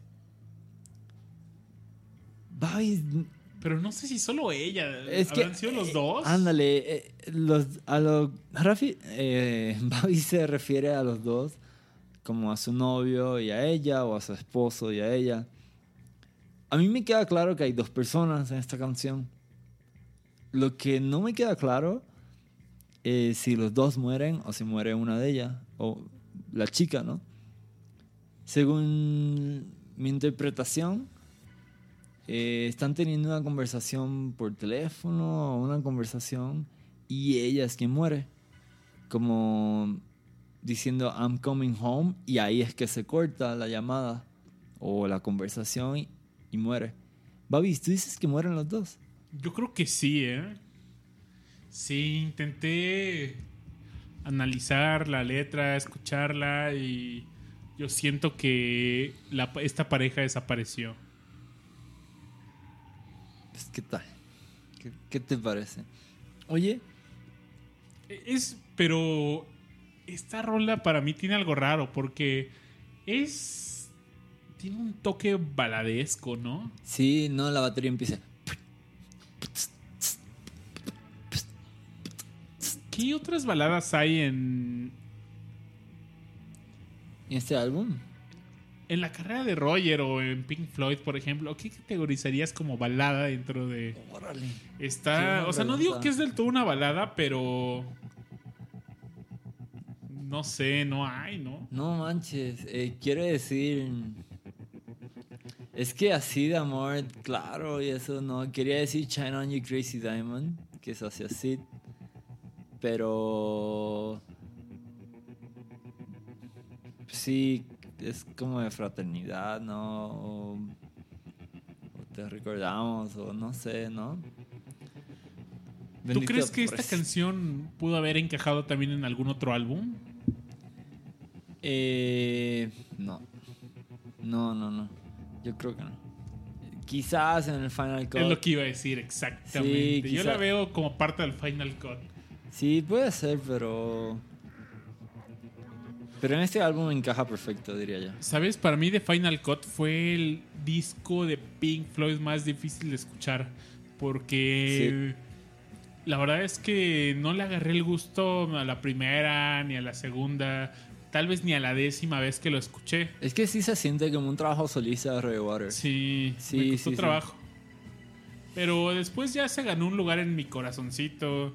También era porque fue de los primeros discos que me regalaron y... Ah, qué cool. Y pues por eso fue tan insistente escuchando este álbum.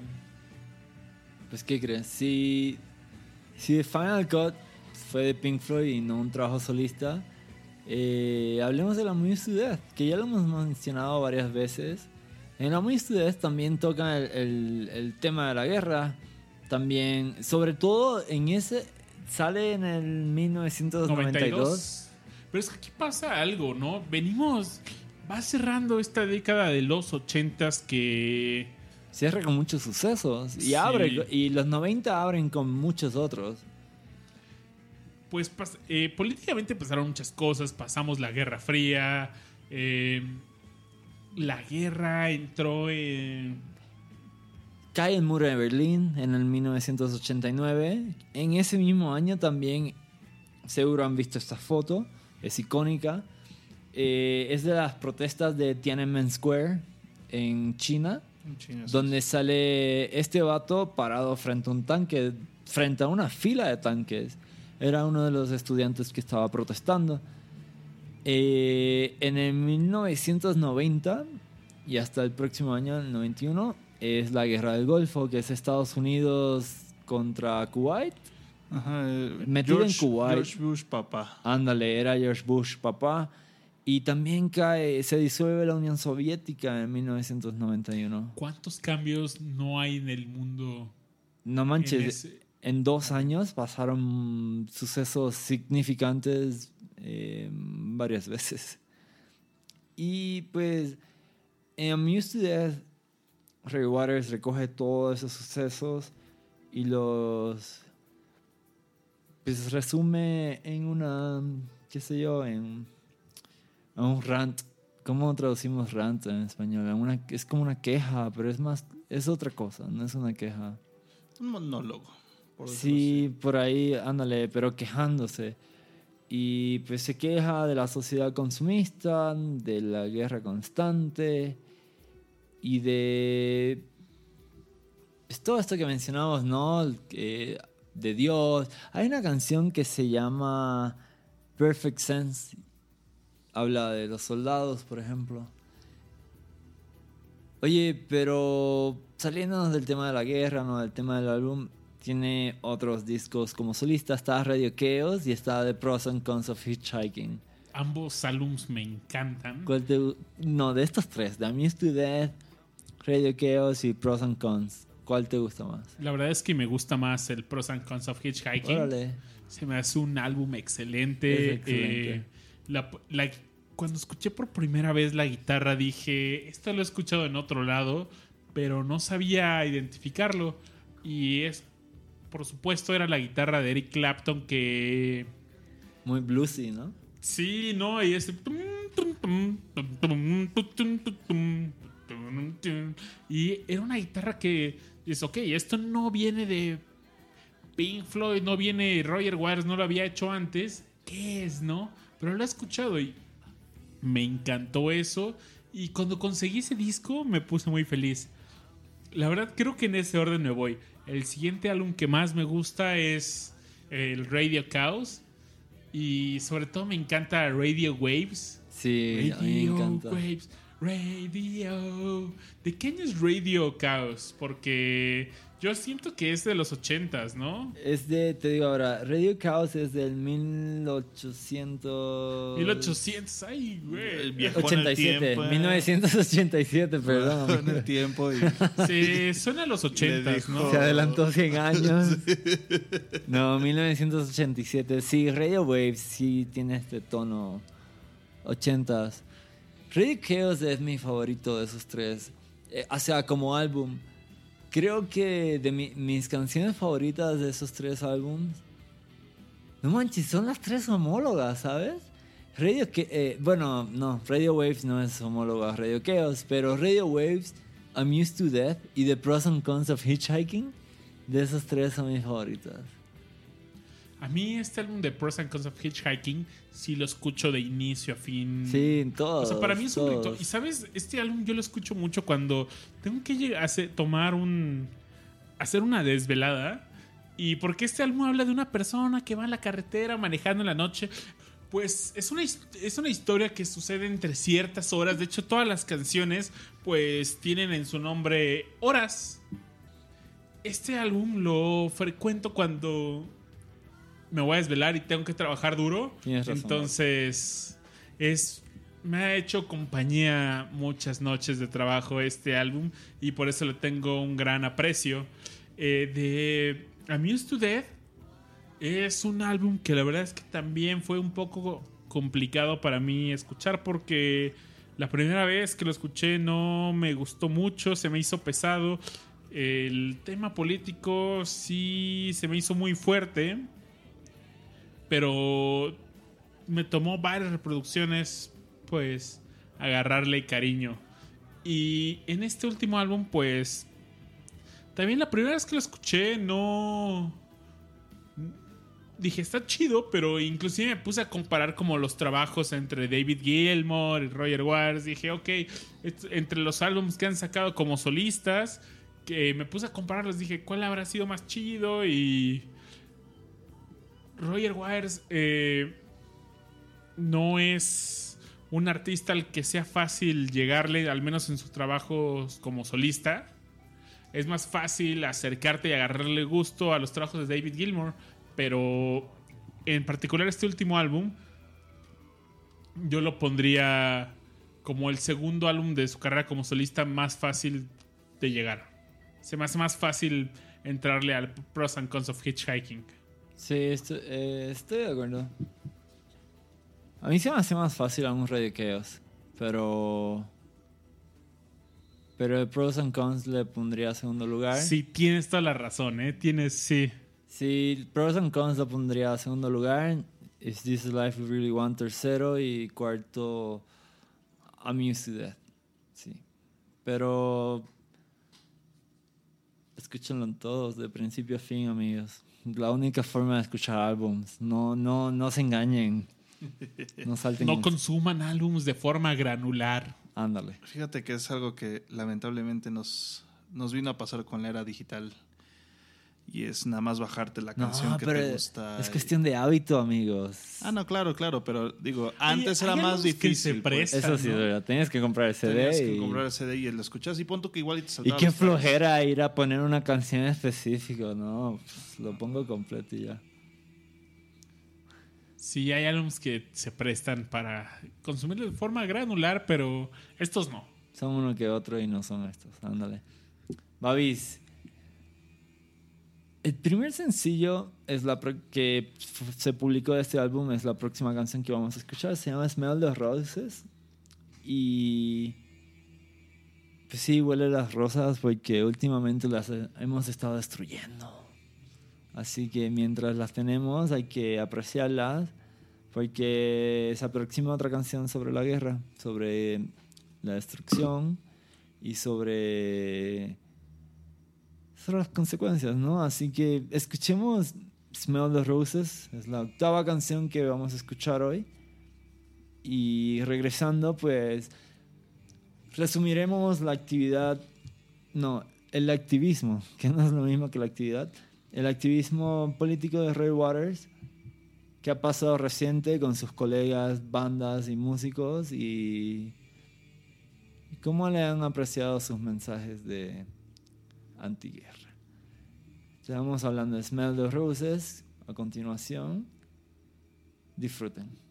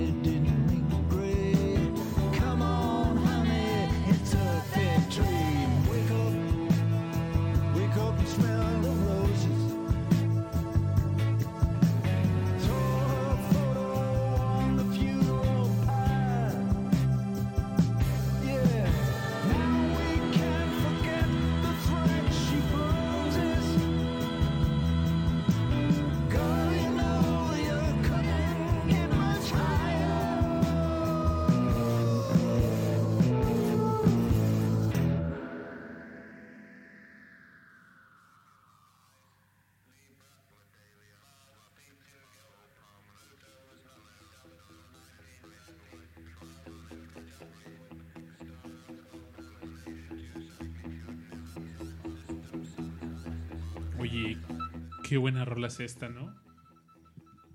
Buenísimo. Se llama Astronomy Domain. Es del primer álbum, ¿no? De uh, The Piper at the, Gate of- at the Gates of Dawn. Y qué bueno que está sonando ahorita porque nos llega a cuestionarnos cómo evolucionó el sonido de Roger. Pues creo que primero pasó por el sonido de Sid antes de pasar por el sonido de Roger, pero una vez se va Sid, pues ¿qué sale? Sale Él es Medel. parte de esta historia, ¿no? Entonces se me hace injusto solo llamarlo el sonido de Sid. Es cierto, eran grandes amigos y y ciertamente eran los dos. De hecho, Roger Waters eh, pasa a tomar el lugar que Sid eh, pues no deja, porque él no lo dejó, lo dejaron. Pero, pero sí toma el rol de ser el frontman de la banda, el cantante principal.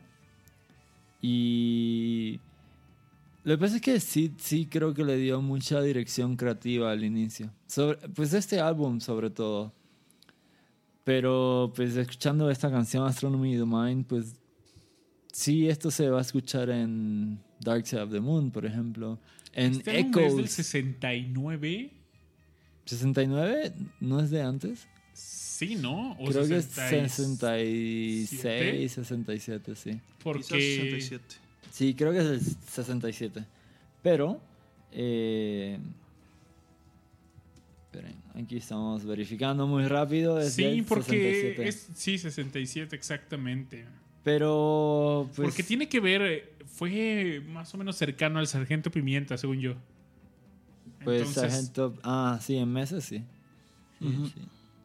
Sí, eh, inició con este movimiento de la psicodelia, entonces sí 67. Sí, bendito. He escuchado a Roy Waters hablar sobre Sid y dice: Pues a Sid lo que le empezó a pasar es lo que mucha gente describiría como esquizofrenia. O sea, empezó a, a escuchar voces que nadie escuchaba, a ver cosas que nadie veía.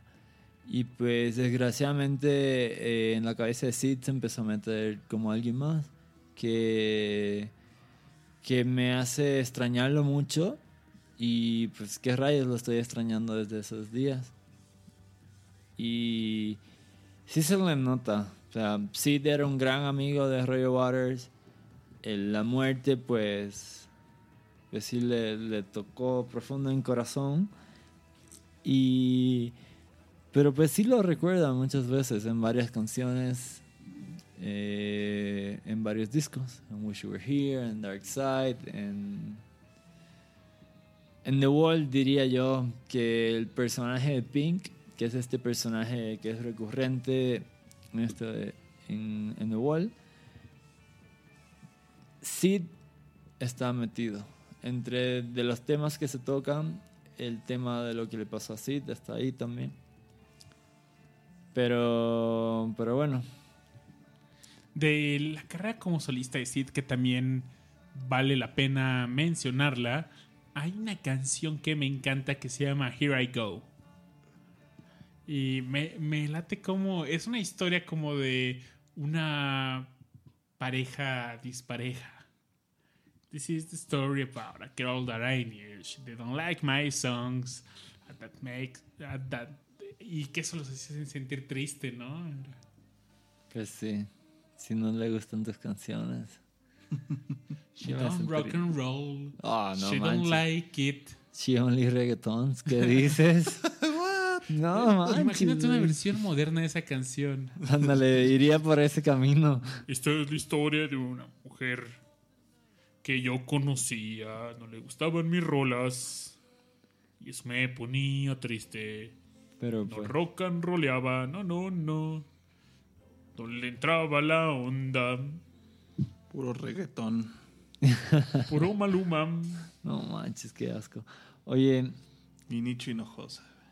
Roy Waters ha tratado de esparcir su actividad política. Ha tratado de... Una de, sus- de su activismo fuerte, si no es de los más fuertes, es a favor de Palestina y en contra de la ocupación israelí de Palestina.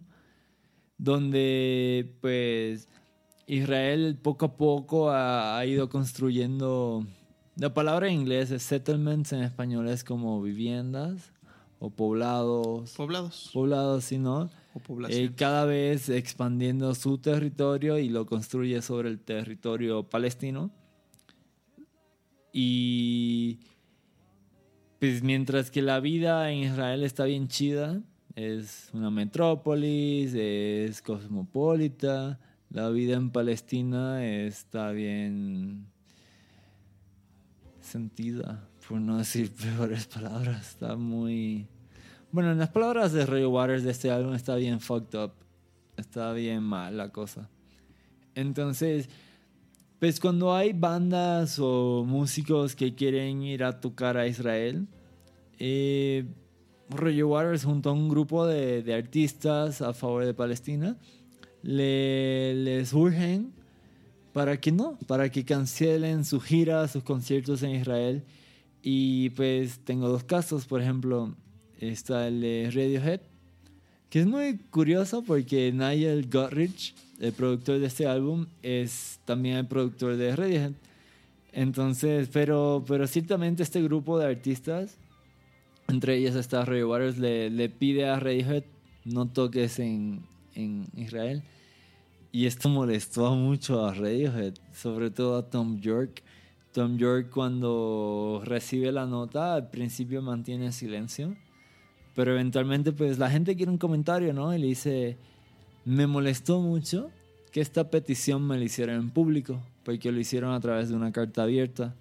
Este tipo de cosas pues se pueden pedir personalmente. Y muchas de esas personas que firmaron la carta tienen mi número de teléfono.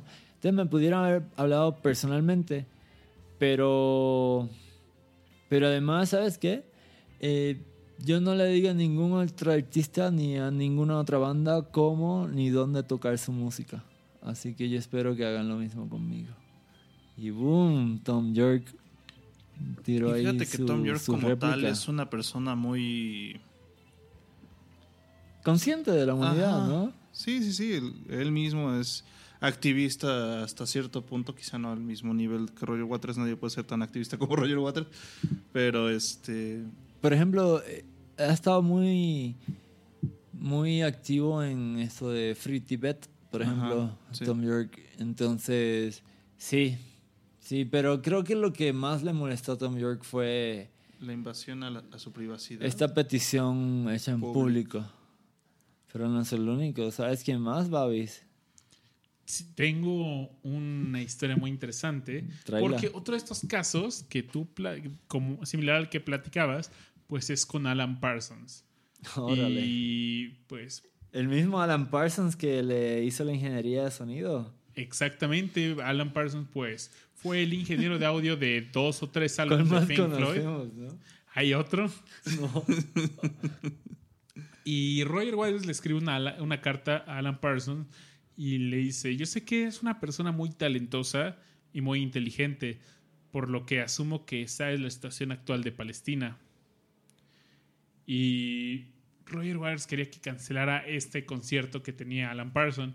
Y dice, pues sé que no quieres decepcionar a tus fans cancelando el gig, pero sería un mensaje muy poderoso si tú lo haces. Eh, Alan Parson le escribe y le dice, aprecio eh, tu nota y sé que la escribes con mucha pasión, pero esto es un tema político y yo simplemente soy un artista. Yo creo música y esa es mi razón de ser. Y cualquiera, no importa dónde vivan, en qué región eh, sigan o qué, en qué región estén o qué ideología tengan o a qué aspiren, merecen escuchar mi música si les gusta. Y la música no tiene fronteras, ni yo tampoco. Boom. Pues. Creo que. Creo que si fuera parejo, ¿no? Que tocan conciertos en todos sitios, ¿no? En Palestina, en Israel, pues está bien, pero. Ciertamente. Pues no es una decisión trivial. Es una decisión, pues sí, tal cual política, ¿no? De, de ideologías. Una segunda respuesta de Roger y le dice, pues al estar ignorando este boicot, le estás dando la espalda a la gente que desesperadamente necesita tu apoyo. Pero exactamente eso. Por favor, si es inclusive una hora ande- en la última hora, en el último momento, reconsidéralo. Si te escribe esto Roger Waters, Yo le hago caso. si, si nos escribe Roger Waters, no, cancelen Discomanía, es que... Híjole. no sé, yo. Yo me lo llevo. Yo lo. Pero imagínate- Lo reconsidero, sí. Vas a entrar al escenario, ¿no te vendría a la mente este mensaje de Roger Waters? Lo haría con carga de conciencia. Seguramente, ¿no? Sí, sí, sí, sí. Y pues ellos se conocieron, colaboraron en, en un par de álbums en la ingeniería, si es que no tres, al menos dos estoy seguro, pero no sé si fueron tres, ¿no? Ay, eh, Fueron- No sé, en verdad. Sé que en Darkseid. Después del Dark Side of the Moon ya no tra- porque fue cuando inició la carrera de solista de, bueno, ¿cuál solista? Perdón, la carrera de Alan, inició Alan Parsons Project, entonces, pero imagínate ese escenario. De hecho, Alan Parsons lo querían traer a The Wall, pero... Y sí lo llamaron, lo invitaron, pero tal cual. Alan Parsons rechazó la oferta porque ya tenía su propio proyecto. Y terminaron trayendo a Bob Ezrin, creo que se llama. Que en este libro de Inside Out, que lo escribe Nick Mason, que es una historia personal de, pues, de Pink Floyd, cuenta, habla mucho sobre Bob Ezrin y ese vato, qué sé yo, yo siento un poco que se aprovechó de, de que lo hayan nombrado eh, productor y pues, se pasó en hoteles y gastándose el dinero de Pink Floyd. Pero, pues sí, tuvo que haber puesto su huella. Salió un gran álbum. No, no, no fue solo de Roger. Los productores son casi el director de orquesta cuando se graban álbums. Así que. Oye, Richard, ¿no te encantaría escuchar la siguiente canción de este álbum? Porque ya es. Es como un. ¿Dirías que es una suite o.? Pues son. Yo diría que son dos canciones unidas por otra más. Está Wait for Her, Oceans Apart y Part of Me Died. Pero entre Wait for Her y Part of Me Died, Oceans Apart la- las une. Entonces creo que las deberíamos escuchar las tres de seguido. Y regresando podemos resumir este gran disco. Me parece perfecto. Pues. No escucharon, no se preocupen, son cortitas. Parece. Tres rolas que pusieron el piloto automático. No, no, no. Ahí venimos. Vamos a escucharlas. Volvemos.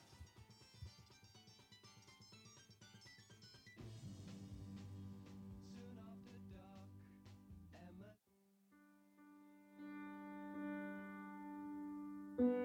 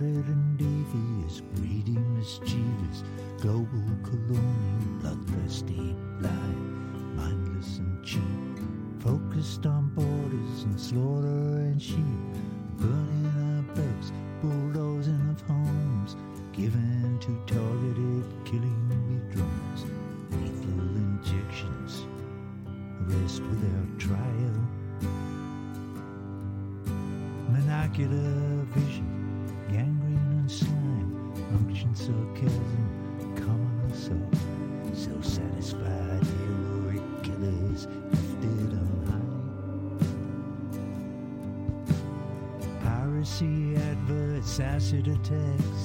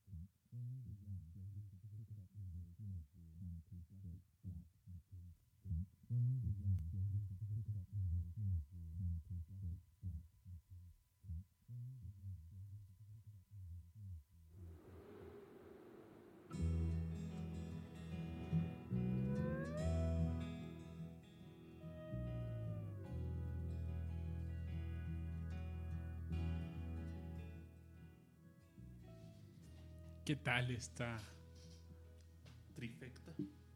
Ándale. Ven, Trinidad. Trinidad y Tobago. Ah, no. Pues cierra con nota positiva al menos. Bueno, sentimientos mixtos diría. Más bien. Porque escuchamos tres canciones. eh, se llaman Wait for Her, Oceans of Party, Part of Me Died. Wait for Her es un poema por un por un poeta palestino que se llama Mahmoud eh, Mahmoud eh, Darwish creo que es y pues el poema ¿Cómo, ¿Cómo lo escribe? Es como hablando todo lo opuesto que es la violencia doméstica, ¿no? O sea, sé gentil con ella, trátala bien, no te, no te esmandes, no te excedas, eh, dale agua, ofrécele agua antes de ofrecerle vino, ¿no? Es... Pues quiere decir de ser gentil, pero pues supongo que aplica para, para todo el mundo, no solo para los hombres.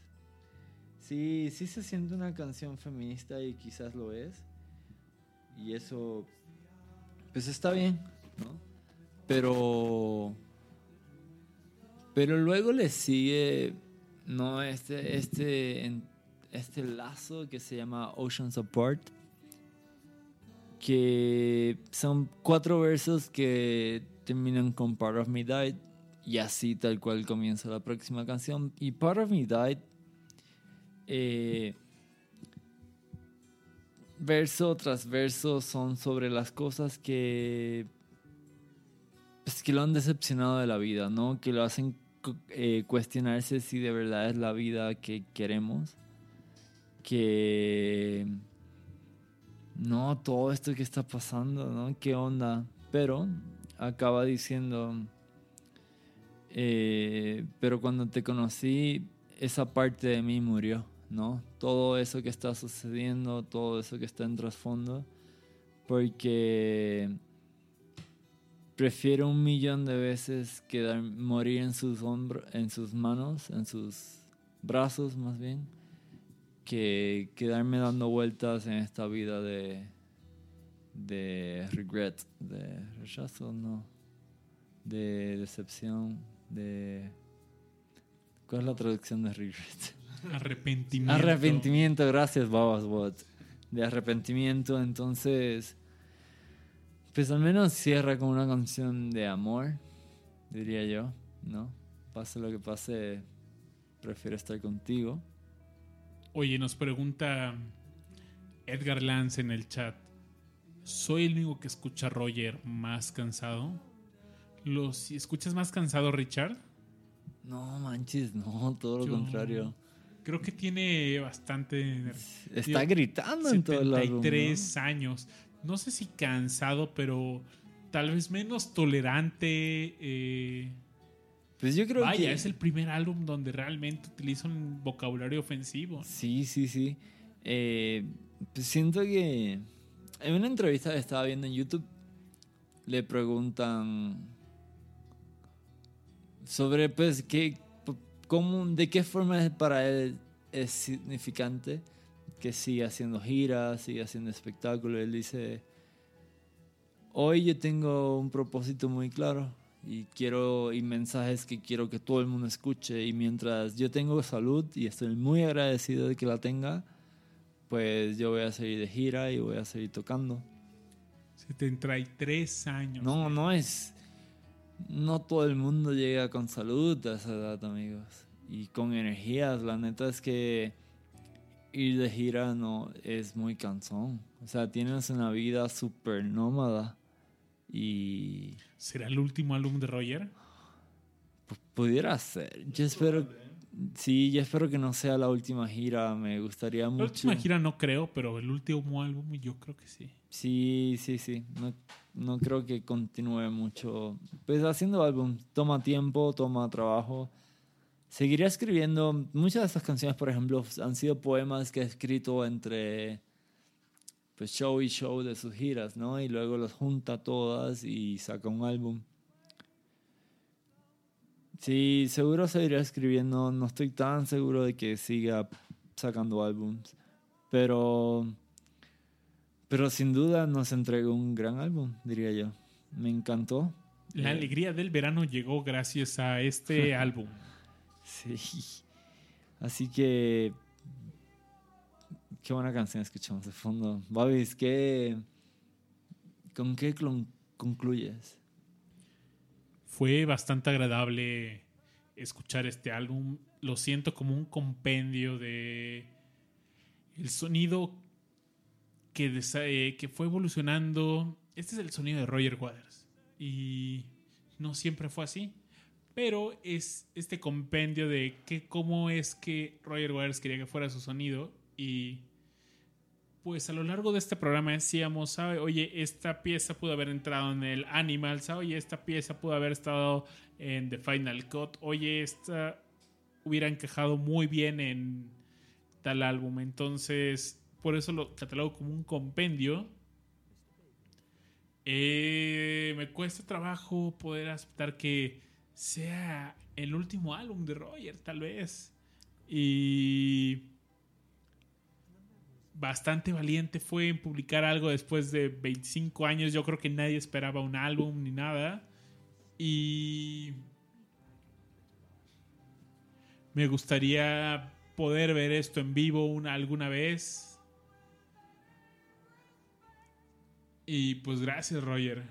Sí, ¿qué más se puede pedir? Rash, ¿te gustó? Sí, la verdad es que concuerdo con, con Babis eh, en, esta idea de, que, pues más, más que compilación, es como, como un tributo ¿no? a su carrera. Eh, eh, digo, táchenme de ñoño, ñoño, pero bueno, a mí me recuerda mucho, se me, se me figura mucho a lo que fue Final Fantasy IX cuando salió hace algunos años. Este, que todo, todo el juego era como un tributo a toda la historia de la franquicia. ¿No? Los ocho episodios anteriores hay referencias para cada uno de ellos en el Final Fantasy IX. Yo creo que este disco en específico es como eso. O sea, es el de yo toqué así para tal disco, yo toqué así para tal disco, y es como una forma de pagarle tributo a su propia historia, ¿no? Eh, me gustó mucho, la verdad es que ya lo había escuchado, lo escuché cuando salió, y sí, la verdad es que estoy muy contento de haberlo hecho. Se me hace un discazo y, y pues sí sería muy triste, como dice Babis, que fuera el, el último disco, pero si lo es, pues tampoco me sentiría tan mal. Creo que fue, o sea, sería una muy gran, una gran forma de despedirse. Está muy difícil haber pasado por la carrera de Pink Floyd y atreverte a seguir publicando. O sea, Pink Floyd para todos los miembros de la banda fue, fue un clímax.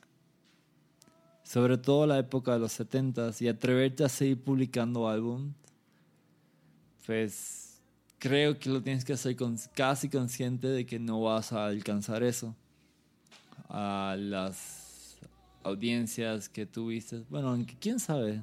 En el Zócalo se echaron 120 mil personas y han tenido conciertos más grandes que eso. Bueno, ha tenido conciertos más grandes que eso, Roy Y han Waters. tenido conciertos sin personas Sin personas. en Pompey. Ah, ándale, sí es cierto. Que por cierto hay una... Pero no es cierto porque sí había niños. Un niño se metió. Malditos.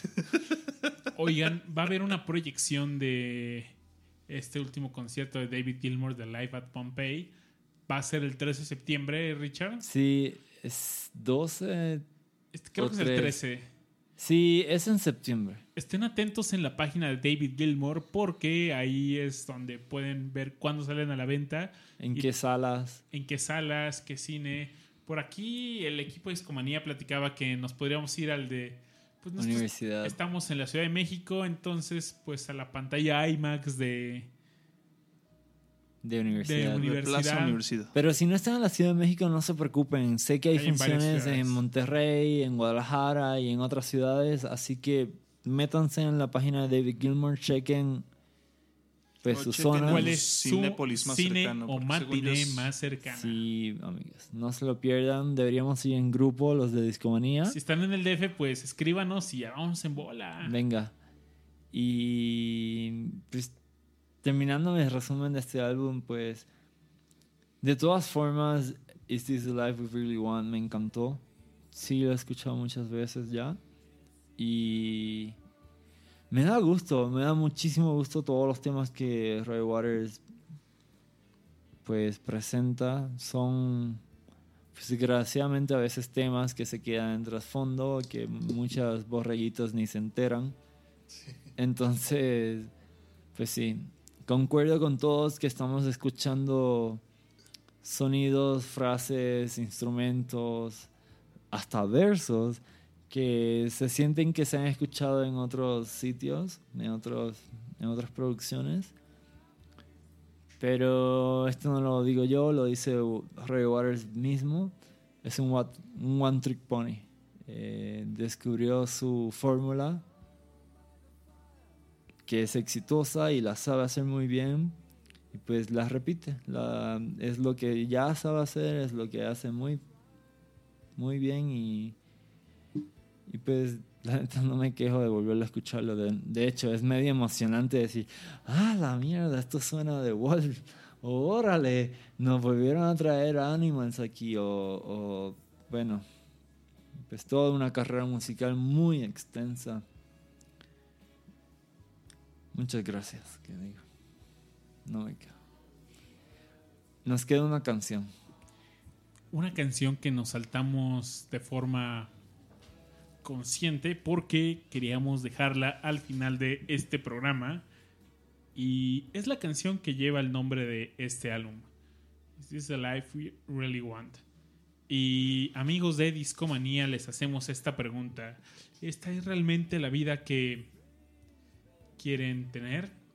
Si no es así, pues les tenemos, les prometimos que hoy iba a haber un regalo y pues tenemos una descarga oficial de este álbum. Entonces escríbanos por Facebook o por Twitter. O si quieren hasta por mail. Se vale.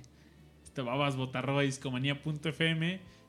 Cuéntenos cómo sería la vida que realmente quieren. Y pues vamos a leer lo que nos manden y aún al que nos mande el mensaje que más nos llegue, pues le regalaremos una descarga oficial de este álbum. ¿Les late? Me encanta. Vale, pues Gracias por sintonizarnos una vez más. Recuerden que todos los jueves a las 10 de la noche de la Ciudad de México eh, pueden sintonizar mixler.com diagonal discomanía Pasarse un buen rato. para, para sintonizarnos. A veces tardamos un buen rato cuando los temas se ponen muy buenos. Y acompáñennos en chat. Es mejor que, que en iTunes o que en SoundCloud.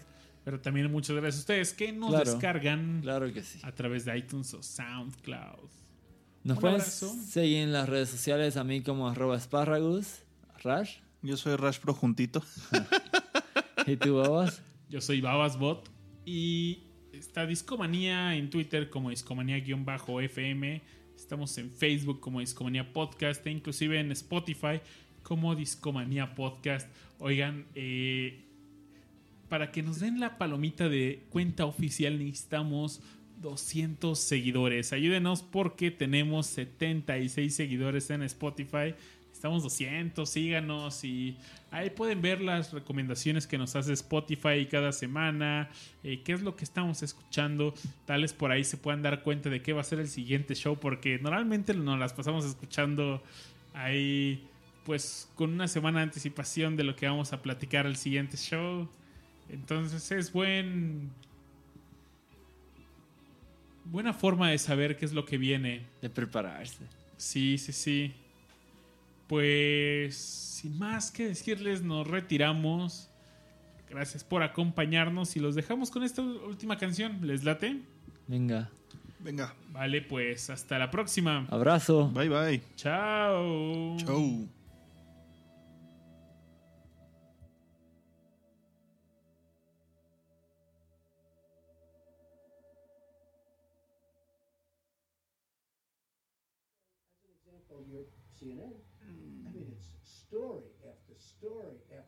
Story is bad.